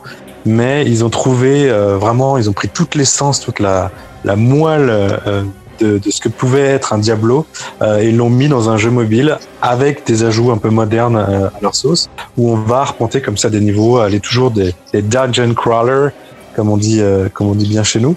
Euh, et on va donc taper du monstre, taper du monstre, taper du monstre, monter de, de trucs encore plus difficiles euh, en fonction euh, de, de, de comment on, on reprend le même monde, mais on le met en, en plus difficile. En, quand ils appellent ça des ascensions, qu'on va monter jusqu'à l'ascension numéro 10. Bref, en lootant des, des objets de plus en plus incroyables. Euh, et c'est tout à fait passionnant. C'est gratuit, complètement gratuit. Alors moi, j'ai payé un petit peu parce que euh, je voulais vraiment supporter les créateurs de ce jeu, euh, qui sont des vraiment C'est des- pas gratuit alors, c'est en prix libre. Non, alors euh, tu joues au jeu, tu peux aller ju- jusqu'au bout du jeu sans rien payer. Moi, j'ai payé pour un petit bonus comme ça qui me qui m'amusait où j'avais pas envie de grinder pendant une heure, juste parce que j'avais envie de leur filer de la thune. Euh, et pour que j'en arrive à cette euh, à cet à ce geste commercial, c'est vraiment qu'ils ont produit un jeu de qualité. Euh, si vous êtes fan de Diablo, vraiment, foncez, c'est absolument génial. Vous avez le choix entre trois classes euh, magicien, guerrier, archer. Euh, on est sur des trucs très connus, mais euh, de très très bonne facture et qui marchent sur la plupart des téléphones, euh, onéreux ou pas. Euh, voilà, donc ça s'appelle Anima. Euh, c'est gratuit, mais je vous conseille vraiment de donner un petit peu d'argent à ces Napolitains qui euh, en ont bien besoin ces temps-ci. C'est clair. Bah, merci pour cette reco, euh, Simon. Ariane, c'est quoi ton snack, toi, ce mois-ci? Alors mon jeu s'appelle euh, Scribble.io. C'est un jeu sur PC qu'on joue à plusieurs. Ah, Valérie est mort de rire. Là, déjà mort de rire. C'est le jeu du confinement, parce que c'est le jeu du confinement. C'est Ah parfait. bah, ah bah tu connais donc. Ah bah ouais, ouais. Et, euh, et donc ça a été euh, développé par un Allemand. Et en fait c'est un Pictionary en ligne. On y joue. J'ai jamais autant rigolé. Et en fait, il y a des mots qui apparaissent et tu dois choisir un mot et le faire deviner aux autres en dessinant à l'aide de quelques options de dessin très euh, simples euh, avec quelques couleurs. Donc c'est timé et les gens écrivent, voilà. Et les gens écrivent à côté plein de mots, plein de mots. Et quand tu as trouvé le bon mot, et ben tu gagnes des points. Le premier qui répond a le plus de points. Et donc ce sont des manches qui se qui s'enchaînent comme ça. C'est un peu comme Hivo. C'est c'est vraiment très très drôle. Voilà, ça s'appelle Scribble.io. Un Pictionary un peu comme Ivo. Waouh. Oui, oui. Ça, c'est de la Mais définition. c'est très très drôle, hein, vraiment. J'ai vraiment rigolé. Voilà. Ça a l'air gratuit, cette histoire. C'est gratuit, mais oui, il suffit juste d'avoir un ordi. Ah, quand même. c'est bon, c'est pas tout à fait gratuit. Pour alors. les jeux vidéo, c'est quand même pas mal en vrai. hein. C'est vrai que ça aide. Et ben, les autres n'ont pas de snack, je crois. Je sais pas pourquoi, parce qu'ils ont préféré faire euh, bronzette sur la terrasse ou sur leur toit. Euh, Moi, mon snack, c'est un double snack. Du coup, j'en profite, mais ce sera pas très long. On avait euh, remarqué Bird of Passage, ce jeu euh, qui, comme Nightcall, dont Ariane nous a parlé le mois dernier, est ce très joli petit jeu narratif de taxi euh, à Tokyo qu'on avait vu à l'Indiecade euh, et qui est l'œuvre d'une d'un studio qui s'appelle Space Backyards. Eh bien, euh, Space Backyards ont, une page Itch.io et euh, j'ai testé deux de leurs jeux euh, que je vous recommande. Euh, le premier s'appelle Statue, qui est un jeu tout simplement où on joue un roi euh, qui va se faire euh, probablement décapiter par la foule euh, qui est autour de lui, mais le jeu se joue que à la barre d'espace et euh, en comme le jeu 1 2 3 soleil en fait, euh, qui se traduit par statueuse euh, en, en anglais.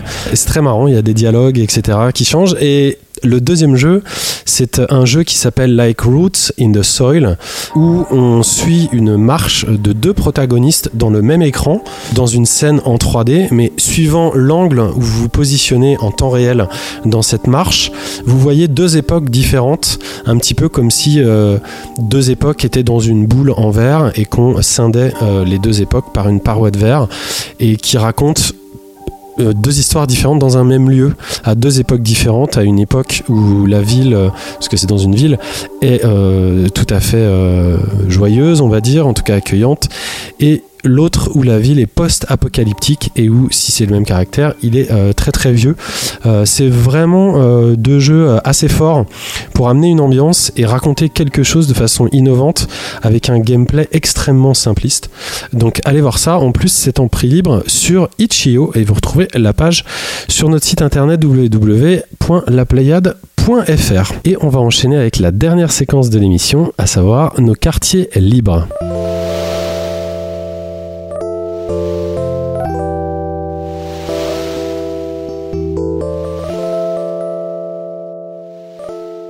Alors nos quartiers libres, Euh, bah, très important les quartiers libres, hein, surtout quand on en manque, comme on en manque tous en ce moment.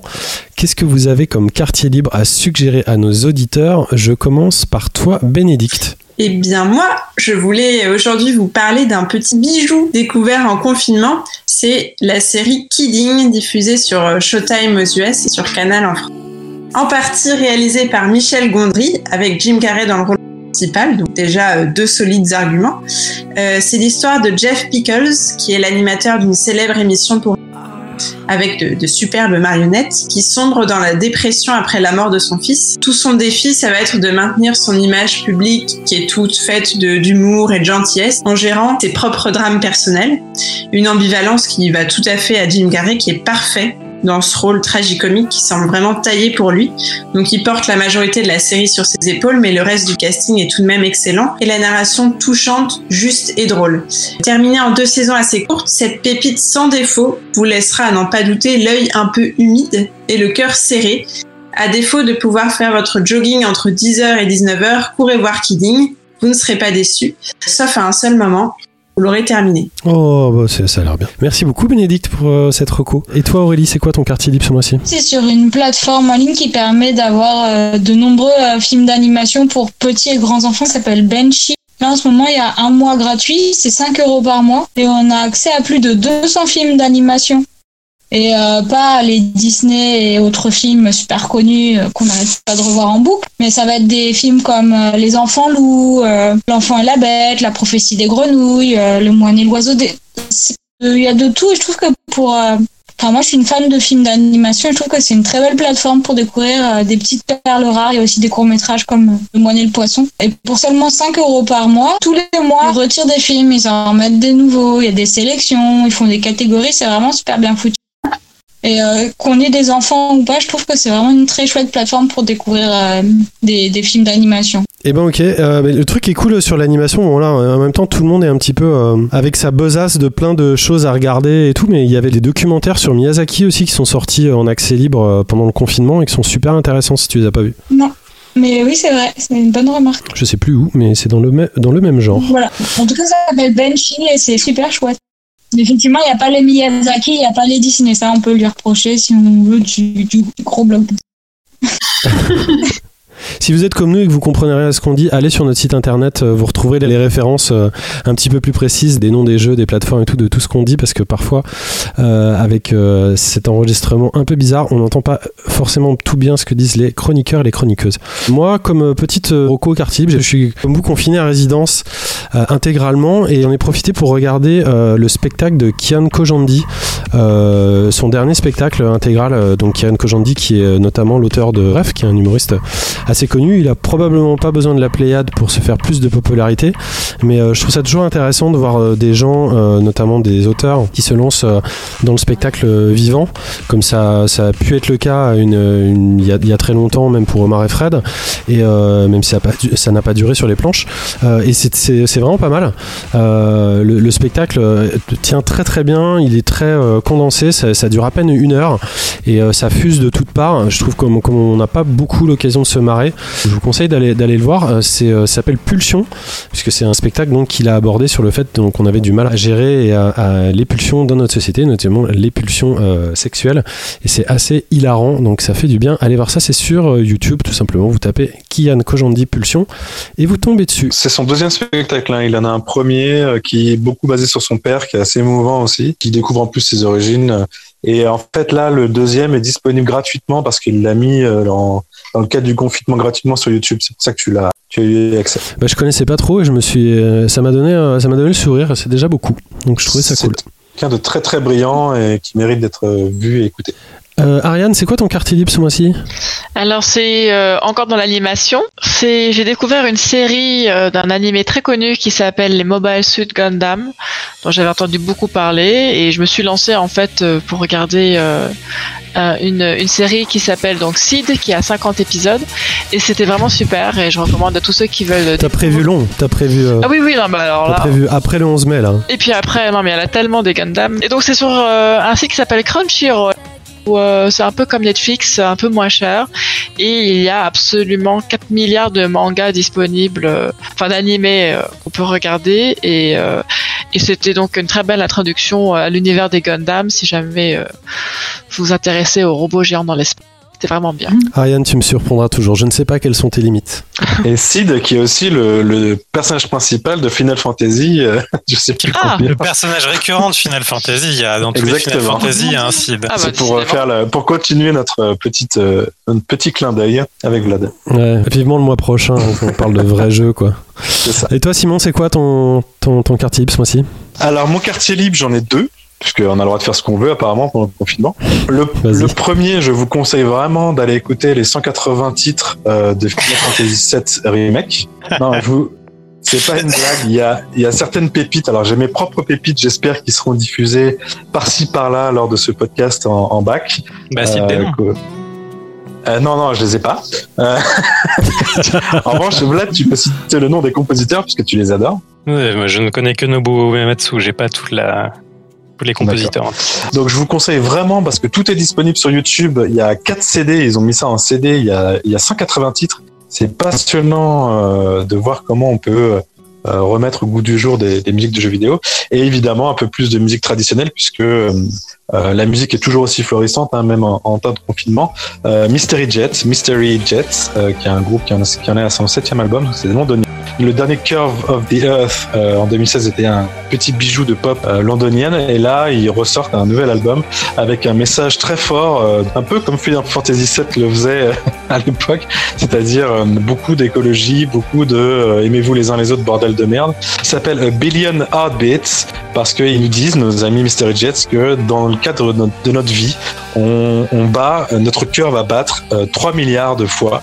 Euh, et il faut pas perdre de temps à, mentir ou à faire des choses mal. On n'a que 3 milliards de battements de cœur et il faut les utiliser à bon escient. Et je trouve que c'est un message très très fort en ces temps de confinement. Eh ben, merci beaucoup Simon. Ça en fait des, ça en fait des recos, c'est cool. Et toi Vladimir, euh, ton quartier libre c'est quoi? Eh ben, moi, c'est un jeu de société euh, qui s'appelle Talisman. Ça va surprendre Simon, évidemment. C'est un peu un croisement entre un jeu de rôle et un jeu euh, où en début de partie, chaque joueur va choisir une classe de personnage euh, qui va avoir ses propres pouvoirs et ses propres capacités spécifiques. Et puis, on va jeter des dés pour progresser sur un plateau de jeu qui est décomposé en trois parties extérieures, milieu et intérieur. Le but étant d'arriver au milieu pour se saisir de la grande couronne va nous permettre de détruire les autres joueurs et de gagner. C'est vraiment très sympa à jouer. Euh, euh, il y a une petite mécanique un peu complexe, mais, euh, mais vraiment euh, pour les gens en tout cas qui, euh, qui apprécient les JDR et la fantasy. Euh, ils se retrouveront chez eux tout à fait et il se trouve que le jeu a été porté dans une version numérique sur Steam qui est tout à fait compatible avec le remote play, ce qui fait qu'on peut jouer à ce jeu de plateau entre amis chez soi confiné. Euh, et donc, euh, je parlais de Simon parce qu'on y joue avec Simon et que on y joue avec Thibaut aussi régulièrement, qu'on embrasse. Voilà. Évidemment qu'on embrasse et je crois qu'on en a terminé avec nos quartiers libres et l'ensemble des rubriques de cette émission. On vous remercie énormément de nous avoir suivis euh, jusqu'ici. N'hésitez pas à commenter euh, bah, cet épisode hein, et à retrouver toute notre communauté sur Discord. Vous pouvez interagir directement avec nous, mais aussi euh, avoir nos vidéos YouTube. Pas beaucoup d'interviews en ce moment euh, dû des circonstances, mais ça va revenir vite, on l'espère. Nous suivre sur Twitter, sur Facebook, sur Insta euh, et autres. Vous retrouvez tous les liens dont on a parlé, je l'ai déjà dit, sur notre site www.laplayade.fr, lequel site est en totale mutation. Attention futur, nous voilà. On recherche toujours des gens pour rejoindre le projet La Pléiade, même si les circonstances sont un petit peu particulières, que ce soit sur notre communication, nous aider sur le son de l'émission, nous aider sur l'éditorial. Si vous avez des velléités à rejoindre un projet euh, aussi sympathique que le nôtre, n'hésitez pas à nous contacter euh, parce que nous, on a envie d'élargir le groupe toujours et encore plus. Il ne me reste qu'à vous remercier infiniment, toi Vladimir, toi Ariane, toi Simon, toi Bénédicte et toi Aurélie pour avoir pu réaliser cet épisode de confinement. On s'excuse évidemment pour le son euh, qui est dû euh, aux circonstances exceptionnelles, on va arrêter de le dire. On espère que tout le monde va bien euh, dans l'entourage, dans vos familles, dans vos amis et que tout va redevenir normal le plus vite possible. On va terminer avec une musique suggérée par Bénédicte et qui est l'artiste Eric Idle, c'est ça? Euh, oui, c'est ça. Le titre s'appelle Always Look on the Bright Side of Life. Qu'est-ce que c'est? C'est une chanson dans euh, la vie de De Brian, Brian, des Monty des Python. Monty Python. Et c'est tout à fait la chanson adaptée à, à cette période. Voilà. Bon allez, on se fait comme dans Serena Whiteheart, on se fait des câlins de loin et des petits bisous. Portez-vous bien tout le monde et on se retrouve le mois prochain. Ciao ciao Salut Ciao. And that's to laugh and smile and dance and sing. When you're feeling in the dumps, don't be silly chumps. Just purse your lips and whistle, that's the thing. And always look on the bright side of life. Always look on the right side of life. For life is quite absurd, and death's the final word. You must always face the curtain with a bow. Forget about your scene, give the audience a grin. Enjoy it, it's your last chance anyhow. So always look on the bright side of death. Just before you draw your terminal breath. Qui fredonne les snacks C'est